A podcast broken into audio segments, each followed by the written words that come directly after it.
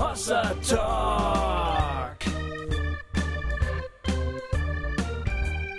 Jay und Marco erklären die Welt.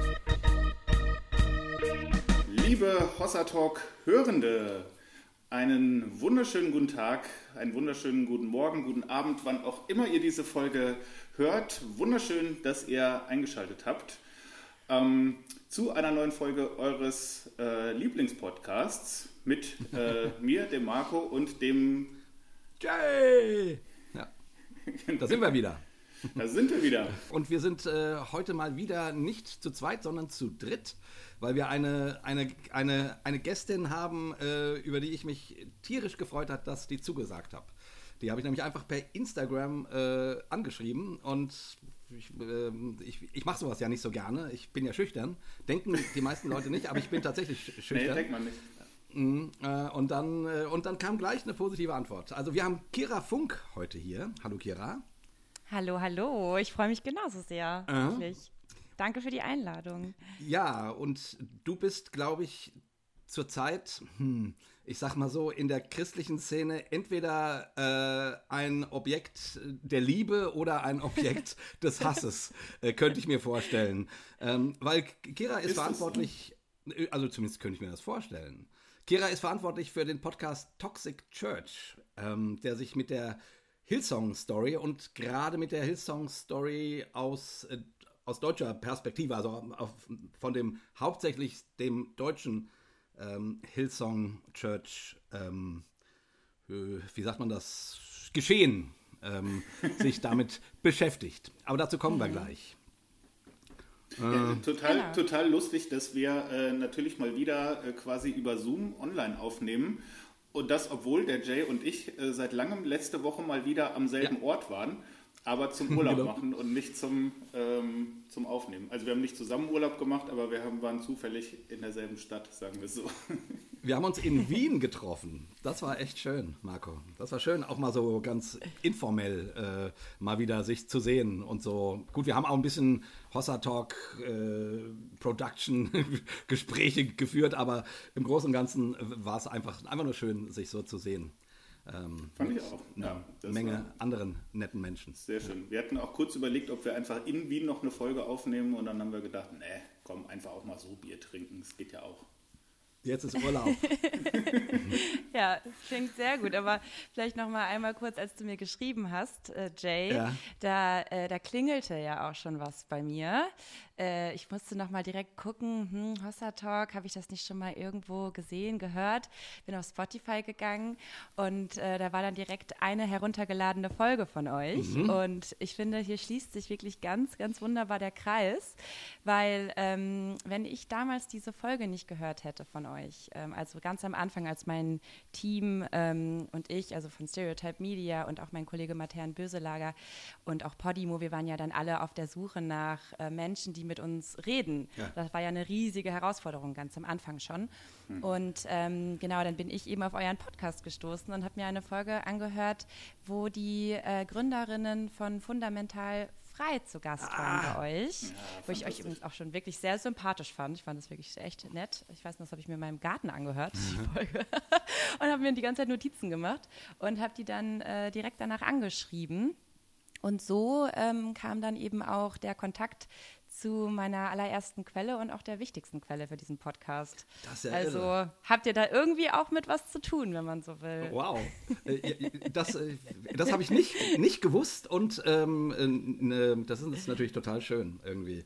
Ich weiß, dieses äh, Gespräch mit äh, Fundamental Frei war, war ja auch, auch total schön, aber hat auch ein bisschen für Wirbel gesorgt, weil natürlich solche Aussteigergruppen nicht überall äh, gern gesehen sind, weil die dann als Nestbeschmutzer gelten oder irgendwie sowas. Mhm. Ähm, aber äh, wir haben gedacht, nee, nee, wir, wenn es schon so eine Gruppe gibt, dann, dann wollen wir das gerne featuren. Und von daher, mhm. cool. Ähm, und du, und du bist darauf dann wie gestoßen? Weißt du, weißt du das noch? Weil du bist also ja ich habe, glaube ich, ja, einfach mal losrecherchiert, geschaut. Ne? Also man ist dann ja einfach auf der Suche nach, äh, nach Protas, wie man das so in der Journalismusbranche ja sagt. Ähm, und versucht dann einfach alle möglichen äh, möglichen Reichweiten irgendwie auch zu, zu durchsuchen. Und ähm, es gibt ja jetzt nicht so viele christliche Podcasts, zumindest war mir das auch vorher nicht so ja. bewusst. Ähm, und genau, dann, ich glaube, einfach über Freikirchen und Aussteiger und so bin ich dann irgendwann bei euch gelandet. Sehr, sehr cool. lustig. Das ist. Ja, das ist noch gar nicht ja. so lange ja. her, ne? aber war trotzdem vor meiner Zeit, der Podcast. Ja. Äh, oder die Folge genau. zumindest. Ja. Genau, das war noch vor deiner Zeit. Äh, aber bevor wir, ich meine, wir sind jetzt quasi schon fast am Einsteigen, ähm, oder wir sind schon eingestiegen. Äh, wir haben trotzdem noch, äh, noch ein paar kurze Ansagen zu machen. Marco, leg mal los. Ja, ähm, wir wollen euch natürlich gerne unsere Israelreise ans Herz legen. äh, jetzt ist es sogar mittlerweile weniger als ein Jahr nur noch. Nächstes mhm. Jahr an Ostern wollen wir gerne zusammen nach Israel reisen und ihr könnt auf der, ähm, auf der Seite ähm, des Reiseveranstalters könnt ihr auch das Programm schon sehen. Anmelden glaube ich noch nicht zum äh, gegenwärtigen Zeitpunkt, aber ihr könnt auf jeden Fall schon sehen, was wir vorhaben. Ihr könnt äh, das, äh, das Date schon mal safen. Komischer Satz, aber das könnt ihr machen. Ich verlinke ähm, äh, die Seite und das Programm natürlich auch wieder in den Show Notes. Dann könnt ihr einfach draufklicken ähm, und mal reinschauen. Sehr genau.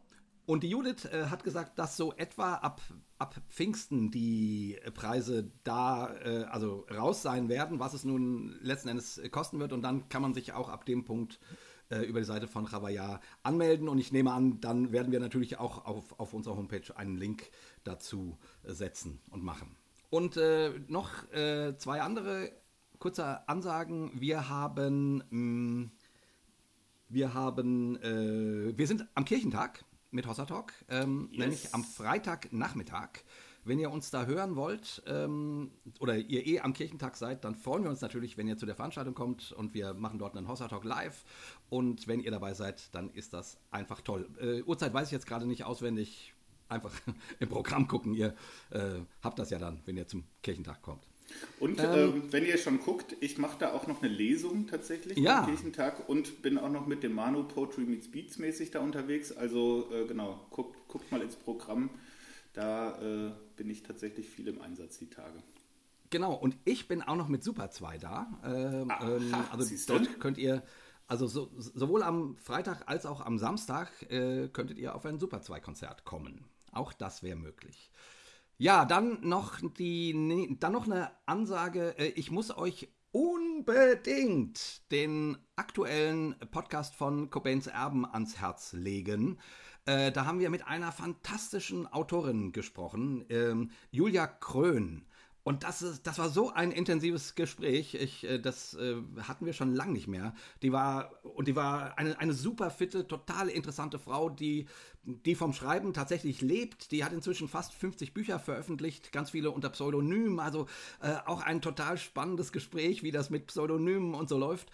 Also ähm, das ist wirklich. Ähm, da geht es nicht um Religion und bla, sondern wirklich einfach ums Schreiben und um Literatur und so weiter.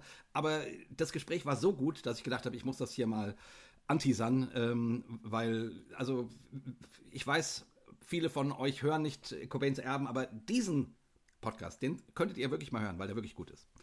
So, ich höre ähm. ja, äh, den habe ich tatsächlich auch noch nicht gehört, die Folge. Ich höre sonst Cobains Erben immer sehr gerne beim Zugfahren.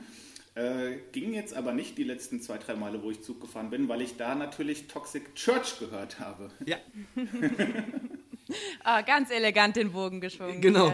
Marco, den, den, den konntest du auch noch gar nicht hören, weil den haben Gofi und ich erst heute Morgen aufgenommen mit der Julia. Siehst du, ich, ich, war schon kurz, äh, habe schon Panik gekriegt, dass ich irgendwas ja. nicht gesehen habe. Ja nein, nein, nein, Podcast-FOMO. Nein, nein, der kommt ja, also wir nehmen so zeitnah auf, dass der quasi dann, wenn dieser Podcast, den ihr gerade hört, erscheint, schon eine Woche alt ist, sozusagen, ähm, mit Cobains Erben.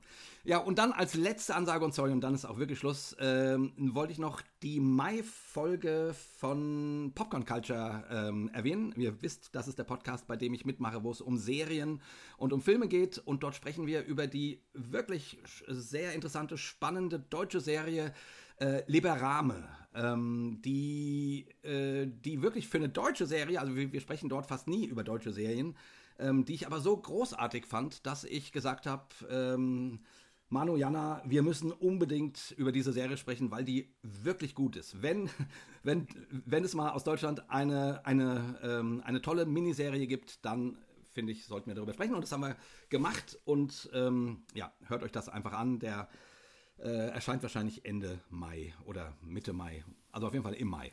So. Weißt du, deswegen ist das Vorgeplänkel immer so lang, weil du einfach so viele Podcasts hast, wo ständig neue Folgen rauskommen. Ja, so ist es halt. Ich, äh, weißt du, den, den, ich habe ja früher nie für mich selber Werbung gemacht und der Gofi, der hat immer, immer seinen ganzen Scheiß prom promotet. Und irgendwie habe ich gedacht, ich, ich bin ja eigentlich doof. Äh, ich, ich mache ja auch Sachen. Irgendwie muss ich das auch mal machen. Deswegen habe ich, hab ich mir geschworen, das muss ich jetzt ändern. Das ist auch die Regel des PRs. Ja. ja. Tue Gutes und rede darüber. In, Tue Gutes und rede darüber. Das haben wir ja letzte Woche in Wien äh, festgestellt, dass wir das beiden nicht gut können und wurden dann ja von deiner Frau gerügt. Äh, oder sagen so wir mal, ermutigt, das in Zukunft anders zu machen. In den Arsch getreten wurden wir. so, aber jetzt genug des Geplänkels. Ähm, ja, Kira, du hast einen äh, aufsehenserregenden Podcast äh, verantwortet, ne? kann man schon sagen.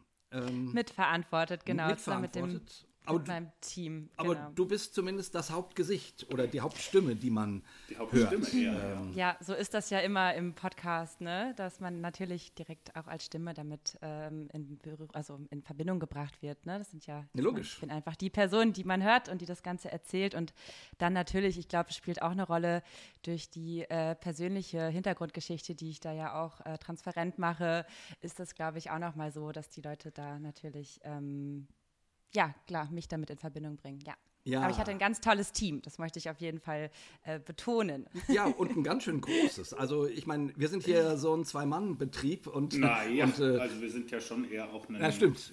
Stimmt, äh, nee, du hast vollkommen recht. Und, und, Entschuldigung, Lena, Entschuldigung, Entschuldigung, Andi, Entschuldigung, all die, die uns irgendwie eh supporten und so weiter. Ja, ja, du hast natürlich voll, völlig recht. Da gibt es schon noch ein paar mehr deren Namen. Äh, bei euch ist das ja wirklich so, ihr, ihr sagt die Leute, die mitgearbeitet haben, wirklich, ähm, so wie im, Kino Abspann, da kommt wirklich, wird jeder genannt. Und es sind eine mhm. ganze Menge Leute. Aber genau. Ja, unter anderem eben auch eben der Kollege Matern Böselager, der auch Journalist ist. Ja. Und äh, wir haben da uns da eben von Anfang an zusammen reingehackt und ähm, losrecherchiert und das Ganze gemeinsam auf die Beine gestellt, eben mit dem redaktionellen Support im Hintergrund und auch ganz tollen ProducerInnen von Stereotype Media und Podimo. Ja, ja. bevor wir äh, jetzt anfangen, äh, darüber zu reden, ich, ähm, hast du vorgeschlagen, dass wir uns doch einfach mal den Trailer anhören? ja. Weil man da zumindest einen Eindruck äh, davon kriegt, worum es bei äh, Toxic Church ähm, die Hillsong-Geschichte oder wie, wie soll Die Hillsong-Story. Die Hillsong-Story, natürlich. Ja, man muss da Anglizismen verwenden, das geht ja gar nicht anders. Ja, ja, genau. Worum es da im Grunde geht. Äh, also, aber mal, Trailer ab. Wenn du in der Hillsong Church bist, dann gibt es nur die Hillsong Church.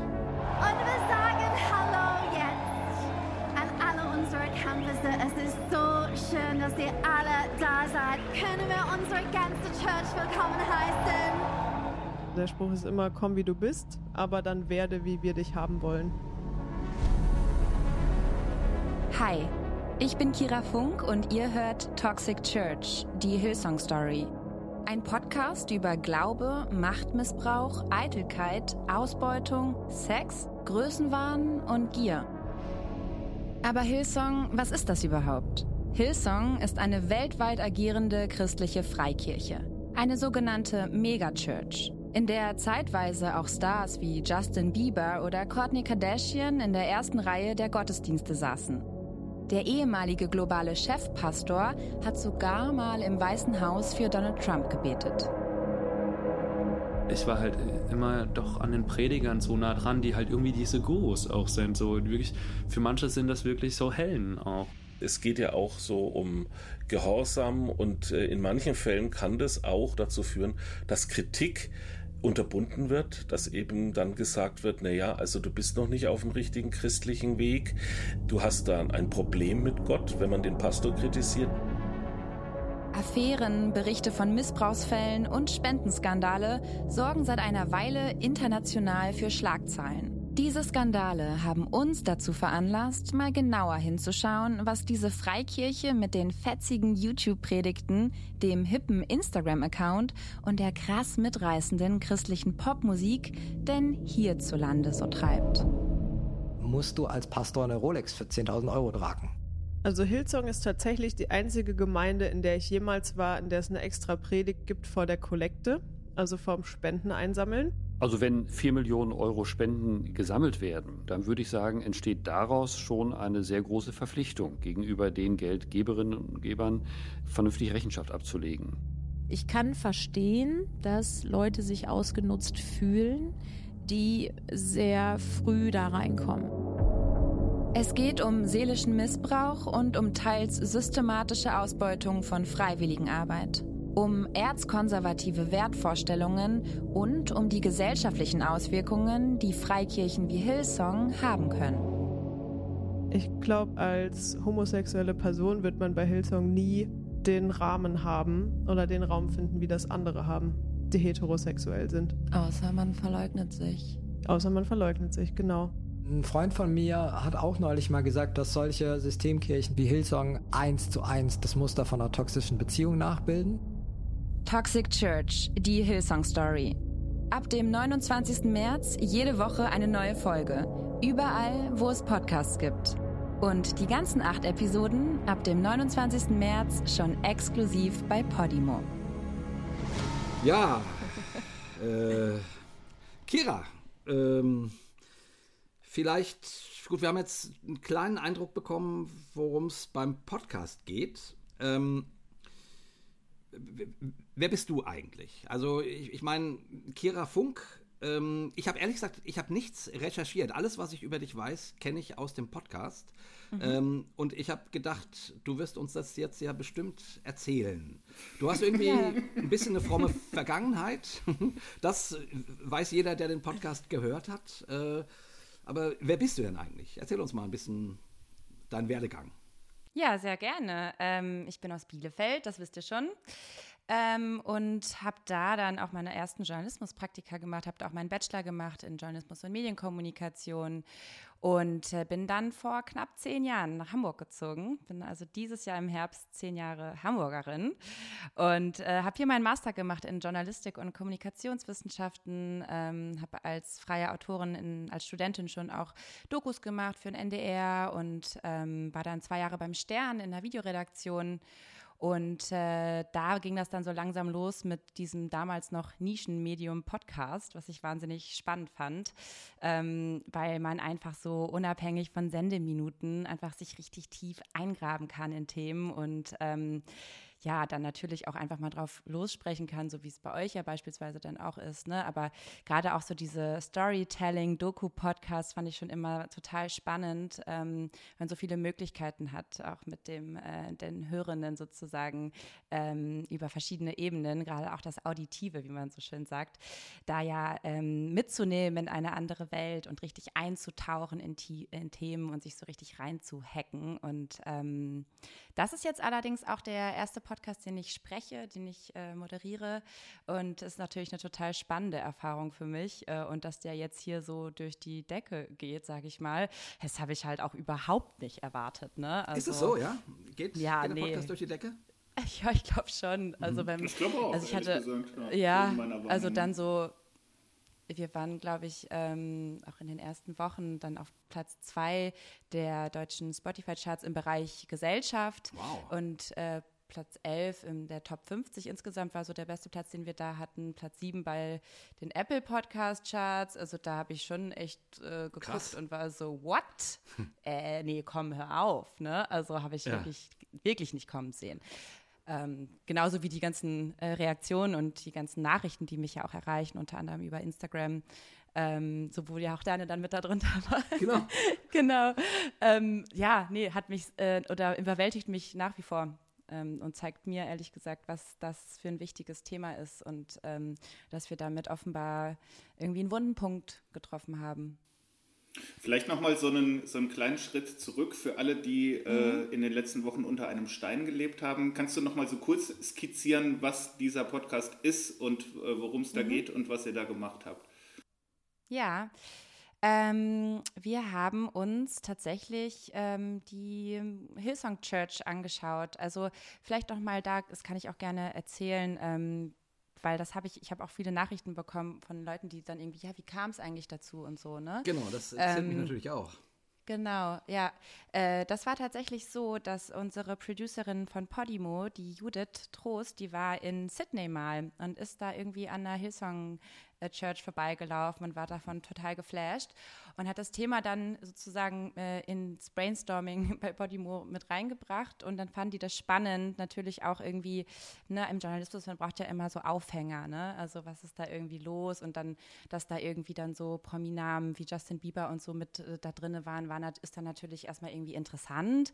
Ähm, und dann sind die tatsächlich auf ähm, Stereotype Media, also auf die Produktionsfirma, wo ich damals auch noch fest angestellt war, äh, zugekommen und haben gesagt, wollt ihr das nicht machen und ähm, mein äh, damaliger Chef, der hatte da kurz zuvor nämlich erfahren, ähm, hatte ich ihm erzählt, äh, weiß gar nicht, wie wir darauf gekommen sind, aber dann hatte ich ihm halt von meiner Freikirchenvergangenheit erzählt. Ja. Und dann meinte er so, hey, ähm, also ich hatte mich da gerade selbstständig gemacht und dann kam er auf mich zu und meinte, willst du das nicht machen? Ähm, das passt doch irgendwie. Ne? Also als Host äh, da einen Berührungspunkt zu haben, ist, denke ich mal, äh, nur von Vorteil. So ähm, und Genau, und dann haben wir uns da, haben wir uns da reingezeckt und ich kannte es überhaupt nicht. Also ich, mir war Hillsong gar kein Begriff. Ah, okay. Und ähm, nee, wirklich, ich, ich kannte die Musik nicht, ich kannte äh, auch die Pastoren nicht und so. Ähm, vielleicht habe ich schon mal was von einem Justin Bieber Post, äh, Pastor gehört, damals bei meiner Stern.de-Zeit, ne? Äh, ist ja auch viel Boulevard und so, aber ähm, nee, mir war das alles neu und ähm, für uns und Matern und mich war natürlich dann total spannend zu gucken. Also international gab es schon viele Vorwürfe ähm, zur Hillsong Church. Ne? Es gab viele ähm, ehemalige, die sich öffentlich geäußert haben und ähm, ja, wir haben uns dann gedacht, hm, mal gucken, was hierzulande so abgeht. Und ähm, genau, dann über unsere ersten Quellen und so haben wir dann so langsam ähm, ja eine Idee davon bekommen, was da so noch ja, so für Geschichten, sag ich mal, äh, lauern unter der Oberfläche. Und ähm, genau, in acht Episoden schauen wir uns dann sozusagen an, erstmal, wie konnte Hillsong eigentlich so unfassbar erfolgreich werden, ähm, auch als spirituelles Unternehmen, abgesehen auch von der ganzen Worship-Label. Ähm, ja, ist ja tatsächlich einfach ein riesen Wirtschaftszweig da an der Stelle auch. Aber ähm, was macht das Phänomen aus? Also das war mir wirklich ähm, Ne, also man hat ja immer so eine journalistische Neugierde, mit der man ausgestattet ist. Und äh, ja, da war ich einfach wahnsinnig neugierig. Und ähm, ja, dann so nach den ersten Interviews hier in Deutschland haben wir gesagt, okay, ja, acht Episoden lohnen sich, glaube ich. Und ähm, wir schauen da mal ganz genau hin. Hat das auch so überwogen, also so die Neugier? Ich könnte mir nämlich auch vorstellen, also wenn mir jetzt jemand sowas antragen würde, wenn ich selber eine, so eine Freikirchenvergangenheit äh, hätte, könnte ja auch sein, dass man sagt, das wäre das Letzte, was ich gerne machen möchte. Also bleib mir bloß mhm. so weit wie möglich damit vom Leib irgendwie. Oder mhm. warst du direkt on fire, als der, der Pitch kam? Nee, ich fand es ehrlich gesagt direkt spannend. Ja, also, ähm, und ich habe mir schon gedacht, dass es wahrscheinlich tatsächlich einfach ein, ein Vorteil ist, weil ähm, ich meine, ich wohne jetzt hier in Hamburg, ne? Das ist irgendwie auch nochmal vielleicht deutschlandweit betrachtet auch einfach eine sehr linke, offene Bubble hier, in der ich mich so bewege. Und ähm, wenn das jetzt irgendjemand anderes gemacht hat, der vielleicht überhaupt kein äh, Gefühl dafür hat, was das eigentlich bedeutet, zu glauben oder christlich aufzuwachsen, dass da vielleicht einfach so ein bisschen auch so eine Sensibilität dafür fehlt oder einfach auch ein Verständnis. Und ähm, ja, als ich dann so die ersten Interviews geführt habe, habe ich auch gemerkt, dass das, dass unsere ProtagonistInnen sich mir schon auch sehr geöffnet haben. Und ich glaube, das war tatsächlich dessen geschuldet. Also ich meine, ich bin auch, glaube ich, ein empathischer Mensch, aber hatte schon das Gefühl, ähm, dass das was bringt, so dass ich das irgendwie nachvollziehen kann, was das eben mit, mit einem macht sich sein Herz aufzumachen, ne? Ja. Und so weiter. Ja, und du und du kennst einfach auch den Jargon, ne? Äh, du kennst mm. die Vokabeln, die, mm. die so man in dieser frommen Welt benutzt. Also das merkt man dann so zwischen den Zeilen oder immer mal am Rande, wenn du, wenn man dich im Gespräch mit den ähm, mhm. mit dem Max oder mit der Sandra hört, mhm. dann, mhm. dann merkt man, ja, ja, okay, du, du, äh, du kommst ursprünglich aus diesem mhm. Stall. Und ja, das, ich glaube, du meinst das mit der Bekehrung. Ne? Ja, ja, zum Beispiel. Beispielsweise. Ja, zum mhm. Beispiel. So ein Wort ja. wie Bekehrung ist nun kein Wort, was nun so geläufig ist. Ähm, und äh, ja, das, das fand ich schon ganz. Also, als du das zum ersten Mal äh, gesagt hast, du sagst es ja relativ am Anfang der ersten Folge, mhm. War ich aber nicht überrascht, weil davor hat man dich schon ein bisschen was äh, reden hören und sagen hören und da dachte ich, ja, ja, genau, die, äh, die, die kommt sozusagen äh, aus dieser Szenerie im weitesten Sinne. Ich meine, ja. die, ähm, wo kommst du her von den ähm, Mennoniten? Von den Mennoniten eigentlich. Das ist schon mhm. noch mal eine andere Szene als äh, ja. Hillsong, muss man auch, ja, auch sagen. Absolut, absolut, ja. ja. Definitiv. Ähm, aber sag mal, also okay, ihr hattet quasi erstmal ein journalistisches Interesse. So. Mhm. Ähm, und ich meine, jetzt der, Auf, also der Aufwand ist ja echt enorm. Was ich spannend finde, das ist eine hochproduzierte Sache. Ne? Wir, wir führen hier immer Gespräche so äh, und dann schneiden wir ein bisschen was hin und her, aber im Großen und Ganzen ist dann auch gut. So, hallo, hallo, äh, bei hallo, euch das, das ist sehr viel Arbeit. ja, okay, gut, stimmt. Ich habe leicht reden, weil ich, ich muss das ja nicht machen. Ähm, aber trotzdem, ich meine, bei euch, das ist, das ist ja wirklich wie eine, wie eine Serie. So, also wie eine Serie, die man sich, und das sagst du ja auch immer, dieser, dieser Podcast ist seriell aufgebaut. Wenn du jetzt erst eingeschaltet hast, hör dir es am besten. Mhm, also mit erho erhobenen genau, Zeigefinger, ja, ja. ne? Kannst du uns da äh, auch nochmal so ein bisschen mit reinnehmen in diesen Prozess? Ne? Ja. Jetzt habt ihr beschlossen, ja. wir machen das und du hast gesagt, klar, habe hab ich Bock drauf. Ähm, wie, wie ist dieser Prozess so angelaufen? Ne? Dann äh, überhaupt diese Leute zu finden, die sich äußern, die ganzen Recherchen. Ähm, ihr habt mhm. ja auch ähm, wissenschaftliche Einordnungen euch geholt, ja. also schon auch wirklich äh, sehr breit. Wie, mhm. also wie, wie ist das so abgelaufen? Wie kommt man zu solchen, zu solchen Kontakten erstmal? Also das kommt ja immer wieder durch, dass das eine große Schwierigkeit war, gerade am Anfang irgendwie überhaupt Leute zu finden, die bereit sind, sich zu öffnen und mit euch zu reden. Richtig, ja. Also ähm, eins meiner ersten Interviews, was ich geführt habe, war dann ja eben in New York. Da hatte ich ja total Glück mit dem Michael, der tatsächlich einfach vor mir in der Schlange stand und Deutsch sprach. Ne? Also ich kam da an und war so, hello, who, who are you? Und er so, ja, ich bin der Michael aus der Schweiz. Und ich war so, ach krass, ja, perfekt, dann Interview. Also das war einfach wahnsinniges Glück. Und die Janice, die mir dann einen Tag danach ähm, ihre, also die ist ja krass, was da in den USA angeht. Ne? Also die ist da wirklich so mit die schärfste Kritikerin von Hillsong, ähm, war da ja Stage Managerin, hat da jahrelang auch mitgearbeitet, viele Geschichten äh, zu erzählen. Und ähm, als ich dann quasi mit diesen ganzen ersten Infos zurück nach Deutschland kam, ähm, habe ich natürlich erstmal über Hillsong Germany versucht, ne? Und oder wir und haben da unsere Anfragen gestellt und ähm, haben gefragt, ob wir ähm, in Konstanz, in Konstanz Interviews führen dürfen, ob wir ähm, die Worship Nights dort ähm, begleiten dürfen. Und äh, auch Hillsong Berlin haben wir äh, mehrere Anfragen gestellt und ähm, leider wurden die halt immer abgeblockt, ne? Und das war dann natürlich total bitter, weil mir ist es halt wirklich von Anfang an ein Anliegen gewesen, dass wir nicht über diese Kirche reden, sondern im Idealfall halt auch mit denen. Ähm, weil, also alleine aus einer journalistischen Perspektive, mir ist es fast peinlich, dass wir das nicht geschafft haben, sagen wir es mal. Ne? Weil natürlich ist es viel, viel schöner, wenn ähm, man mit Menschen, denen man solche krassen Vorwürfe ja teilweise auch macht, irgendwie die Möglichkeit gibt, sich auch dazu zu äußern, haben wir auch ganz zum Schluss dann auch nochmal eben per E-Mail gemacht. Aber ähm, das war natürlich wahnsinnig enttäuschend am Anfang, dass wir da sozusagen einfach die Türe vor der Nase äh, zugeschlagen bekommen haben. Ähm also ganz ehrlich, das äh, muss ich jetzt einfach mal an dieser Stelle sagen. Vielleicht hört ja auch der eine andere Hill-Songer irgendwie zu. Aber es ist auch echt einfach dumm.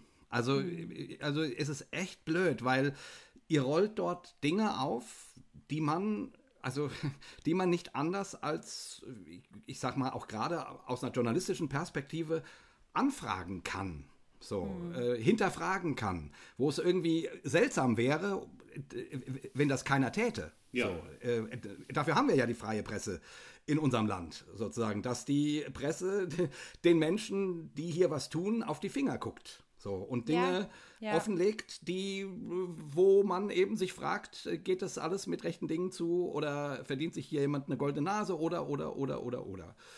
Und wenn man dann quasi nichts dazu sagt, das ist wirklich traurig irgendwie und auch, ich finde es echt ein bisschen Schade, ich habe ich hab immer wieder, ich meine, du sagst das in fast jeder Folge oder eigentlich sogar in jeder Folge, glaube ich, ne? Sagst du, wir haben diese unsere Anfragen Hillsong äh, Germany gestellt und äh, haben leider keine Antwort bekommen und so weiter. Und irgendwie denke ich, ja Leute, wenn ihr, ihr schreibt euch auf die Fahne, irgendwie eine Kirche für Außenstehende zu sein, die ihr mit einem hippen Christentum ansprechen wollt und dann kommen Leute und stellen, naja, schon schwierige Fragen.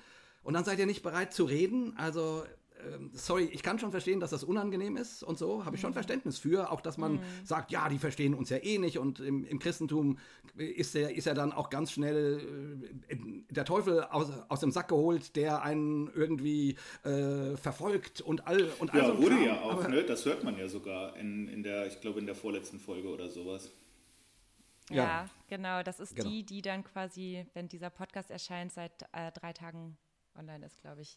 Folge 6. Genau, ja. da thematisieren wir das. Ja. Genau. Ja, und äh, ja, ich finde das total toll, dass du das gerade nochmal sagst, Jay, weil genau das, also ich habe die auch nicht so leicht von der Angel gelassen. Ne? Ähm, also die erste Absage kam, habe ich nochmal eine E-Mail hinterhergeschickt. Ne? Habe ich nochmal gesagt, hey, ähm, das ist eine Chance für euch, äh, hier Stellung zu beziehen. Ne?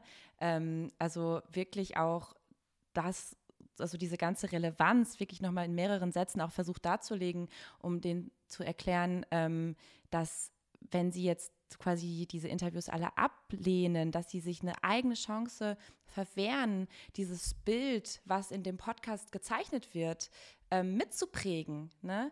Also mit ähm, sozusagen zu gestalten, wie sollen die Leute, die diesen Podcast hören, Hillsong ähm, einordnen für sich, ne, ein, begreiflich machen können und so. Und das war dadurch, dass einfach niemand mit uns reden wollte, natürlich nicht gegeben. Und dann konnten wir ja nur das zitieren, was wir auf ähm, den Webseiten finden, was wir auf YouTube in den Predigten finden, was wir auf Instagram sehen. Ähm, uns blieb ja dann einfach nichts anderes übrig, so, ne?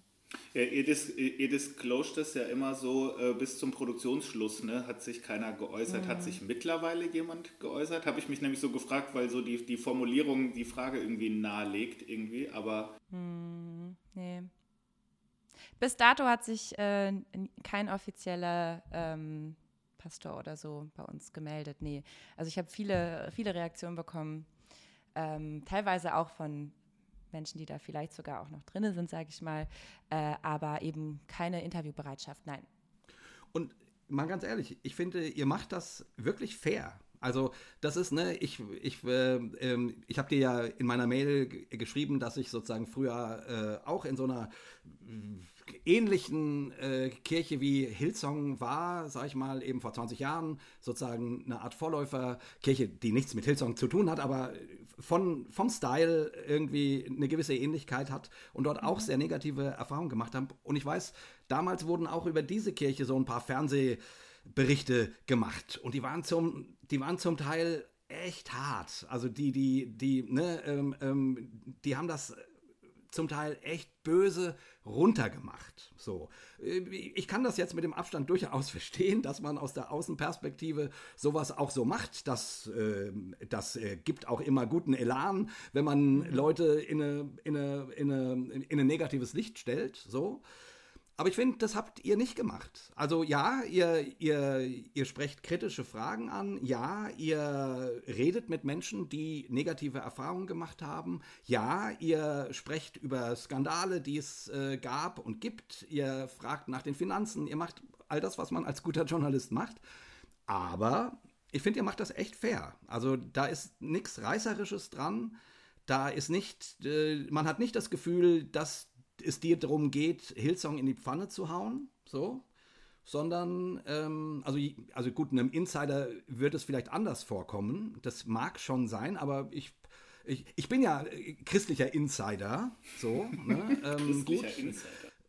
Ja, ich meine, ich, ich höre das natürlich aber auch mit einem Ohr von jemandem, der was ähnliches erlebt hat. So, klar höre ich da nochmal anders, aber trotzdem. Also mhm. ich habe reißerische äh, schlecht machende Fernsehberichte über irgendwelche christlichen Gemeinden gesehen, wo ich auch denke, naja, Jungs, also das ist ein bisschen hart. So. Und ich finde, das habt ihr nicht mhm. gemacht. Also, Vielen äh, Dank. Ja. Das ist mir natürlich ist ein ganz wertvolles Feedback immer für mich. Ja, voll. Also das ist mir wirklich auch sehr positiv aufgefallen. Auch immer, wenn sowas richtig Hartes kam, auch von, von den Insidern. Ne? Auch gerade kommen wir vielleicht noch drauf mit dieser geleakten Kontoliste oder sowas. Da, äh, da könnte man ja jetzt total eine Schlagzeile draus machen. Da geht ihr dann aber immer noch einen Schritt zurück zurück und sagt, naja, also wir wissen aber nicht, ob das vielleicht an anderer Stelle irgendwie passiert ist, ne, dass da Leute, was weiß ich, gefordert haben, den Zehnten zu geben und es selber gar nicht auf der Liste stehen. Oder das ist jetzt auch äh, sieben Jahre alt, möglicherweise hat sich das auch alles geändert. Ne? Da dachte ich so, ach krass, weiß ich gar nicht, ob ich das gemacht hätte, weil ich mich so in diese Schlagzeile verliebt hätte vielleicht und gedacht hätte, bam, das hat doch viel mehr Punch, wenn man es nicht macht. Aber Jetzt deswegen, du aber auch nicht zu sehr spoilern, weil ja, ja, äh, ja, das kommt ja erst in der nächsten Folge. Exakt, exakt. Übrigens, mir fällt dabei gerade ein, ähm, vielleicht, also wir haben eine Menge Hörer, die wissen vielleicht gar nicht, wer Hillsong ist. also wir haben eine ganze Menge HörerInnen, die, die garantiert wissen, wer Hillsong und was Hillsong ist, weil sie damit selber Berührung hatten oder aus ähnlichen Vereinen oder sowas kommen. Aber ich bin auch ganz sicher, so der normale Landeskirchler zum Beispiel hat den Namen Hillsong unter Umständen noch nie gehört. Äh, Meinst willst du uns irgendwie. Ja, ja, ganz sicher. Also ich bin ganz sicher, selbst in meiner Gemeinde, die ja eine lebendige Landeskirche ist, bin ich ganz sicher, ich lehne mich aus dem Fenster, 70 Prozent unserer Gottesdienstbesucher haben den Namen Hillsong noch nie gehört. So. Mhm. Und das ist eine evangelikal geprägte Landeskirche, sag ich mal. So. Und auch Aber nicht über die Musik. Das wollte ich ja, auch gut, sagen, die ja. Musik, mhm. ja, okay, die Musik vielleicht, dass, ich, dass dann unter irgendeinem Song steht äh, Hillsong United oder so. Ja, wir singen natürlich auch bei uns Hillsong-Songs. Ähm, ja, okay. Aber von der Hillsong Church, mhm. also vielleicht willst du uns einfach äh, kurz unseren HörerInnen erklären, was das eigentlich ja. ist? Hillsong. Ja, kann ich gerne machen. Es ist eine in äh, Australien gegründete Pfingstevangelikale Freikirche und ähm, die hat sich eben vor allem in den 90er Jahren ähm, zu einer Megachurch mehr und mehr entwickelt, zu einer globalen Megachurch. Also äh, die war in Australien schon ziemlich, ziemlich groß und ist dann aber sozusagen expandiert in ähm, europäische Städte, nach äh, London, nach Kiew, ähm, mittlerweile ja dann auch in Deutschland, aber auch dann äh, in die USA. Angefangen hat es 2010 in New York, wo dann eben dieser ganz ähm, bekannte Pastor Karl Lenz ähm, die Oberhand genommen hat, sozusagen, und das Ganze ähm, also der ganzen Hillsong-Wachstumskurve nochmal einen richtigen ähm, Schlag nach oben versetzt hat, weil das einfach ein extrem charismatischer Mensch ist, der, glaube ich, ähm, sehr einnehmend sein kann und ähm, eben, ja, es irgendwie auch geschafft hat, dass viele Prominente äh, um in dieser ganzen New Yorker Szene, also viele Basketballplayer, ähm, aber auch Menschen wie Courtney Kardashian, Bono von U2 ähm, oder Hugh Jackman saßen dann plötzlich in den äh, ersten Reihen dieser wahnsinnig riesig äh, veranstalteten Konzertgottesdienste. Und äh, da ist dann irgendwie so ein Hype drum entstanden. Ne? Also ich habe das ja in New York auch miterlebt. Es war längst nicht mehr so wie zu den guten alten Zeiten, sag ich mal. Ähm, aber selbst da, ähm, die Leute standen wirklich um den Block herum an an einem Sonntagvormittag in Manhattan, ähm, um in den Gottesdienst zu gehen. Und alleine das, ne, also du hast es gerade auch von Landeskirchen gesprochen, stell dir mal vor, die würden ihre Türen zumachen und würden jetzt so sagen, nee, Oma, du stellst dich jetzt aber noch mal hier in die Schlange an, bevor ja, genau. du hier reinkommen darfst, ne? Aber was macht das mit Menschen? Ne? Also man ist doch dann so, oh, cool, oh, was gibt's denn hier umsonst? Oh, warum steht man denn da an? Oh, das ist ja irgendwie, oh, ist das jetzt hier irgendwie der neueste Scheiß, sag ich mal. Ne? Ja.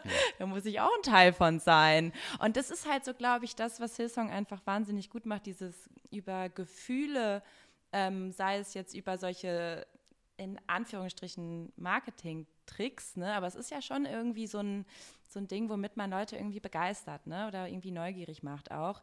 Ähm, oder dann halt auch über diese wahnsinnig emotional angelegte Worship-Musik, die einfach darauf ausgerichtet ist, dass man ähm, oder den, den, ja, die den, den Effekt hat auf jeden Fall, dass Menschen ähm, zu Tränen gerührt sind und zwar wahnsinnig schnell. Ne? Ja. Also das habe ich auch gesehen. Das fand ich auch so krass, ähm, sich dann irgendwie nach zwei Minuten umzugucken. Die Band war da gerade erst am Spielen und die Menschen fangen an zu weinen.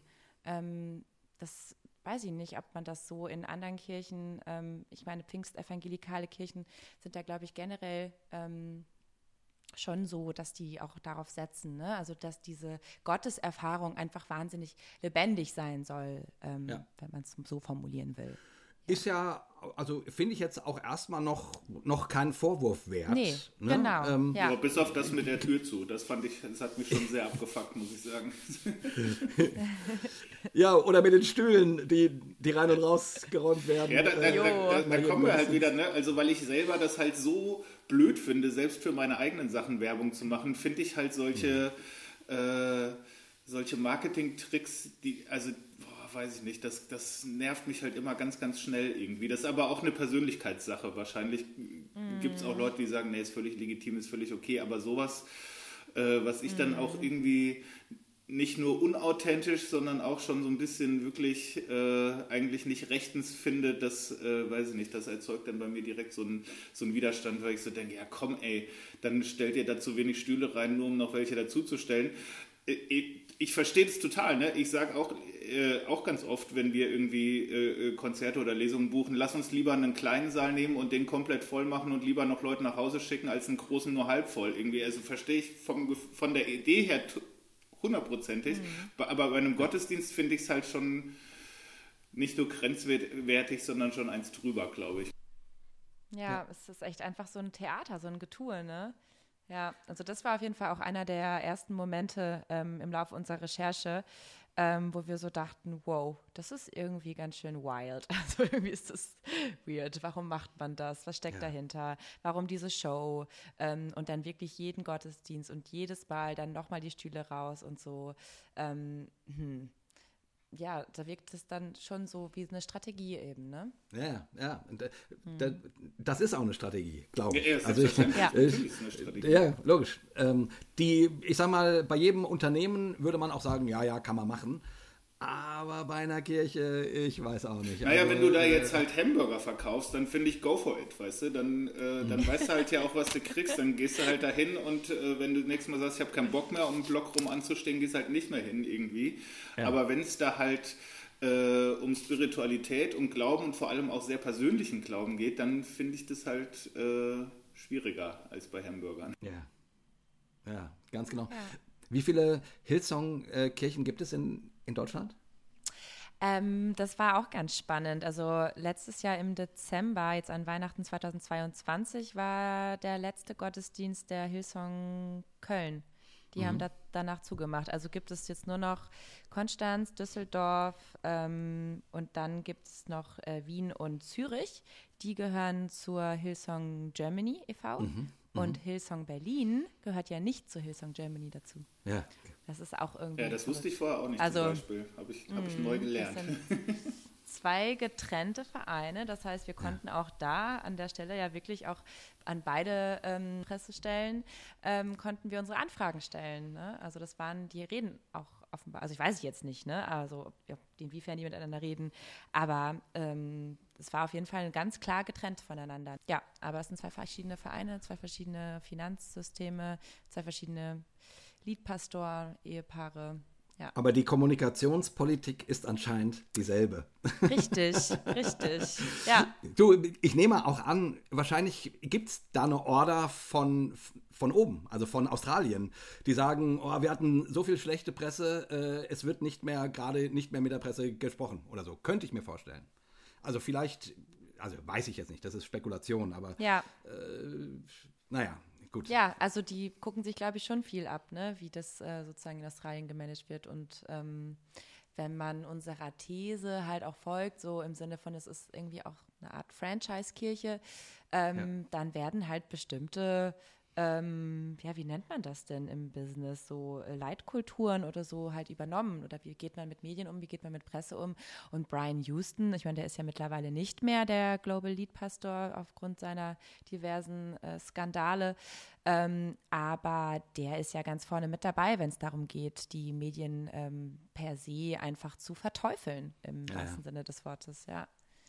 Genau. Und das ist ja halt so eine ganz alte Leier, ne? Also wenn man kritische Medien irgendwie per se als ähm, ja, Lügenpresse oder sowas darstellt, ähm, dann finde ich, sollte jeder Mensch einmal aufhorchen und sich überlegen, was da denn dahinter stecken könnte, wenn man sowas per se diffam ja. diffamieren will. Ne? Das finde ich halt auch super viele, wenn du das halt im Vorhinein schon oft genug sagst, ne? also Medien, oh, eh schwierig bis böse, wenn dann aus diesen in Anführungsstrichen Medien dann halt mal was Kritisches kommt, hat man sich halt direkt schon so ein Schutz, Schutzschild gebaut, ne, was halt so in der internen Kommunikation total das Narrativ bestärkt und nicht ins Wanken bringt, weil man sagt, siehst du, habe ich immer gesagt, irgendwann äh, kommt da mal was und äh, jetzt seht ihr, dass ich recht hatte irgendwie. Das, genau, das ist so ein System, ja. was sich von innen raus dann selbst beschützt und was man und mit noch so guter Recherche kaum ins Wanken bringen kann. Und was auch sehr, sehr viele Populisten weltweit einfach nutzen. Ne? Also Trump ist natürlich ganz vorne mit dabei, aber auch andere. Also das ist, ähm, das, das, haben die tatsächlich gemeinsam. Und ähm, wie gesagt, ich habe das vorhin ja so angedeutet. Und wie gesagt, ich kenne das. Ich meine, niemand kriegt gerne schlechte Presse, natürlich. So. Mhm. Ähm, und jeder freut sich, wenn er gute Presse kriegt. Auch natürlich. So. Also ist geschenkt, natürlich. So. Aber wie gesagt, die, die, wenn man, wenn man halt den Teufel sofort aus der Tasche holt und sagt, der ist schuld, dass diese bösen Reporter uns jetzt vor der ganzen Welt schlecht machen, so, dann stärkt man die innere Bubble, weil man sozusagen ein gemeinsames Feindbild hat. Und man muss ja auch zusammenrücken, weil der Außendruck sozusagen steigt durch solche ähm, durch solche Medienberichte, wie ihr es jetzt äh, mit dem Podcast macht oder wie es auch ander, andererseits über Hillsong gab oder über welche Kirche auch immer. Und gleichzeitig hat man die beste Ausrede der ganzen Welt, sich nicht mehr mit irgendwas beschäftigen zu müssen, weil da ist ja der Teufel, der uns, äh, der das Werk des Herrn zerstören möchte und so. Und ich, ich denke dann immer, oh Leute, lasst den Teufel stecken an, mit, mit den Leuten, die euch Fragen stellen, zu reden. Ja. Und dann äh, lasst euch auch mal was sagen und hinterfragen und dann versucht es besser zu machen. Fertig. Also so, im besten ja, Fall. Amen, sage ich da nur. Ne? Ja. Amen. Kira, du äh, an der Stelle, wenn du schon so fröhlich Amen sagst, ähm, du sagst ja immer, du hast so eine freikirchliche Vergangenheit und dann bist du mit 15, hast du dem so ein bisschen den äh, Rücken gekehrt. Mm. Als was bezeichnest du dich heute? Bist du Atheistin, Agnostiker oder sogar noch Christin? Mm, nee, ich würde sagen, ich bin spirituell. Mhm. Mhm. Ja. Das bedeutet? Also ich glaube tatsächlich an gute Energien, wenn man so mhm. will. Also und an die Seele und ähm, an die Liebe und ähm, ein bisschen an das Universum. So. Okay. Ein, ein bisschen an Magie. Ja. Okay, also ja, nee, nee, ähm, also ich würde mal sagen, du ähm, ähm, jetzt mal fromm formulierst, du bist dem Zeitgeist auf den Leim gegangen. Das kann sein. Ich mache auch ja, ja. Yoga und meditiere, also Full Disclosure, genau.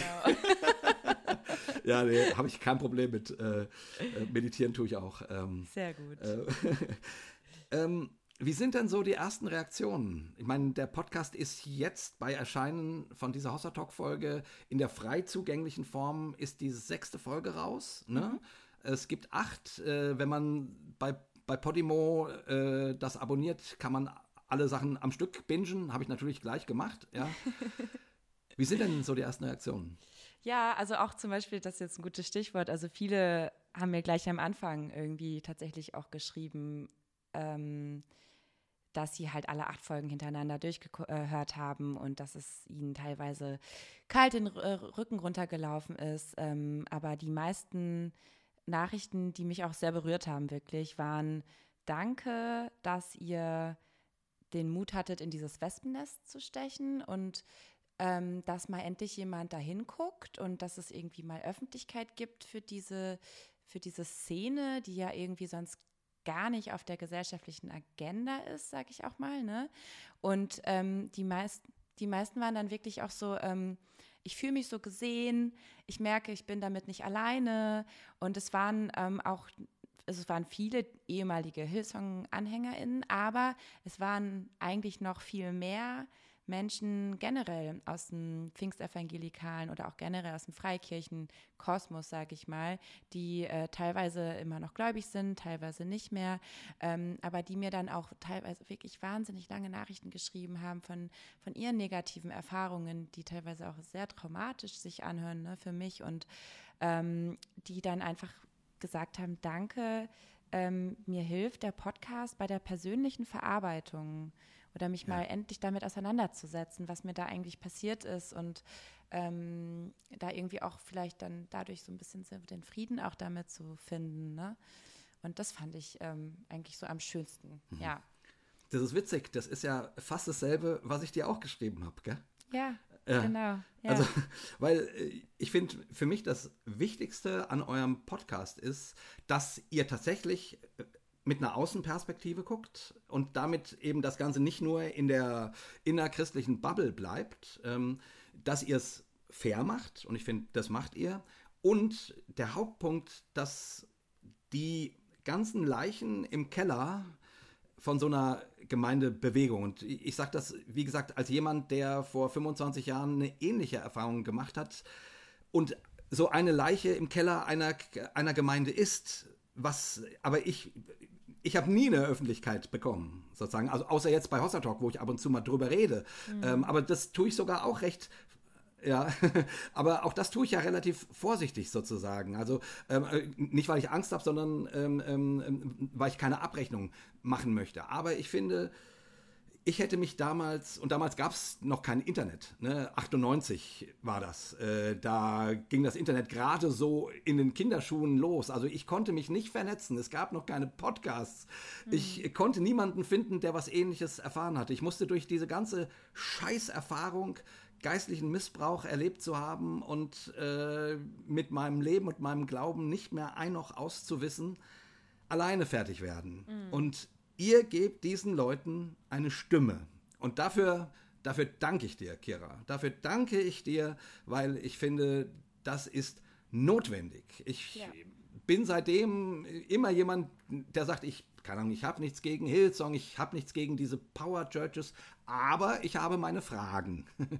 und, und ich höre halt solche Geschichten, wie du sie auch in dem Podcast schilderst, seit, seit 20 Jahren aus, und zwar nicht nur von solchen Gemeinden, sondern aus der gesamten religiösen Szene. Und irgendwie denke ich, meine Güte, äh, da muss doch mal jemand hinhören.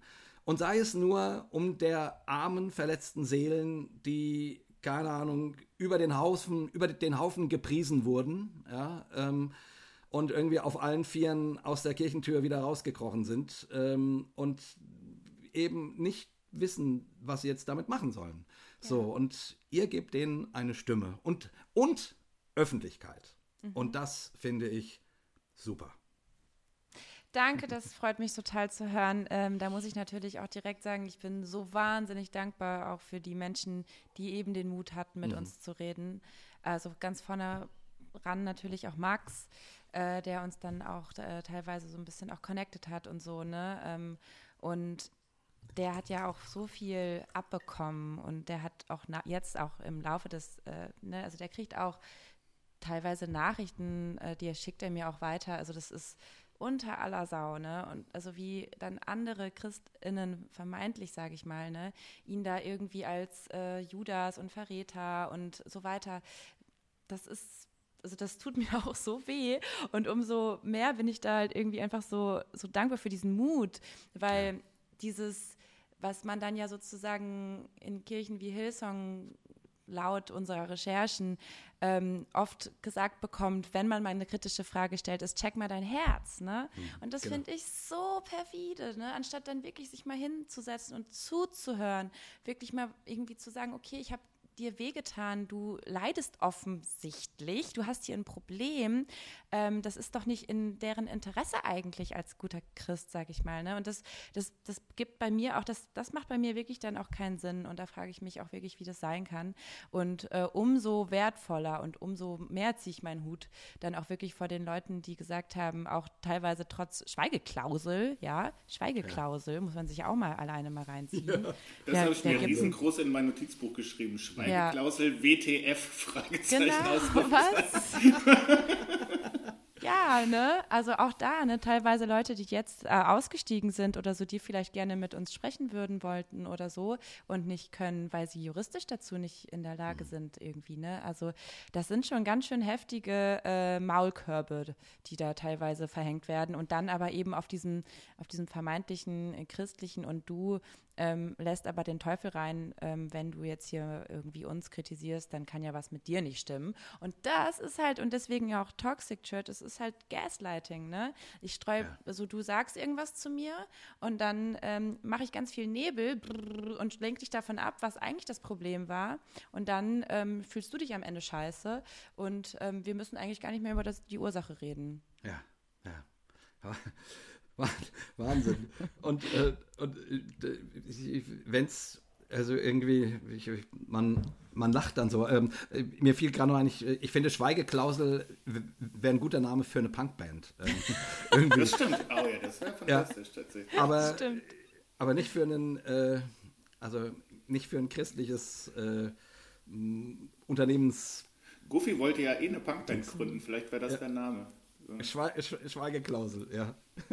Ey, ich habe mir auch so gedacht, ne, alleine, dass du das halt standardmäßig da so hast auf deinen Dokumenten, ne, oder von den ähm, Männern und Frauen, die durch dieses College laufen, was man einfach so stand. Also ich habe ja nicht standardmäßig in meinen Schriftstücken eine Schweigeklausel, wenn ich nicht denke, oh, da könnte uns irgendwas auf die Füße fallen. Ne? Also ohne da jetzt irgendwas zu wissen oder zu unterstellen, aber das klingt für mich sehr shady irgendwie, schon von vornherein sowas zu haben. Das, äh, mhm. Also das äh, erzeugt mehr Verdacht, als dass es mich beruhigt, ehrlich gesagt.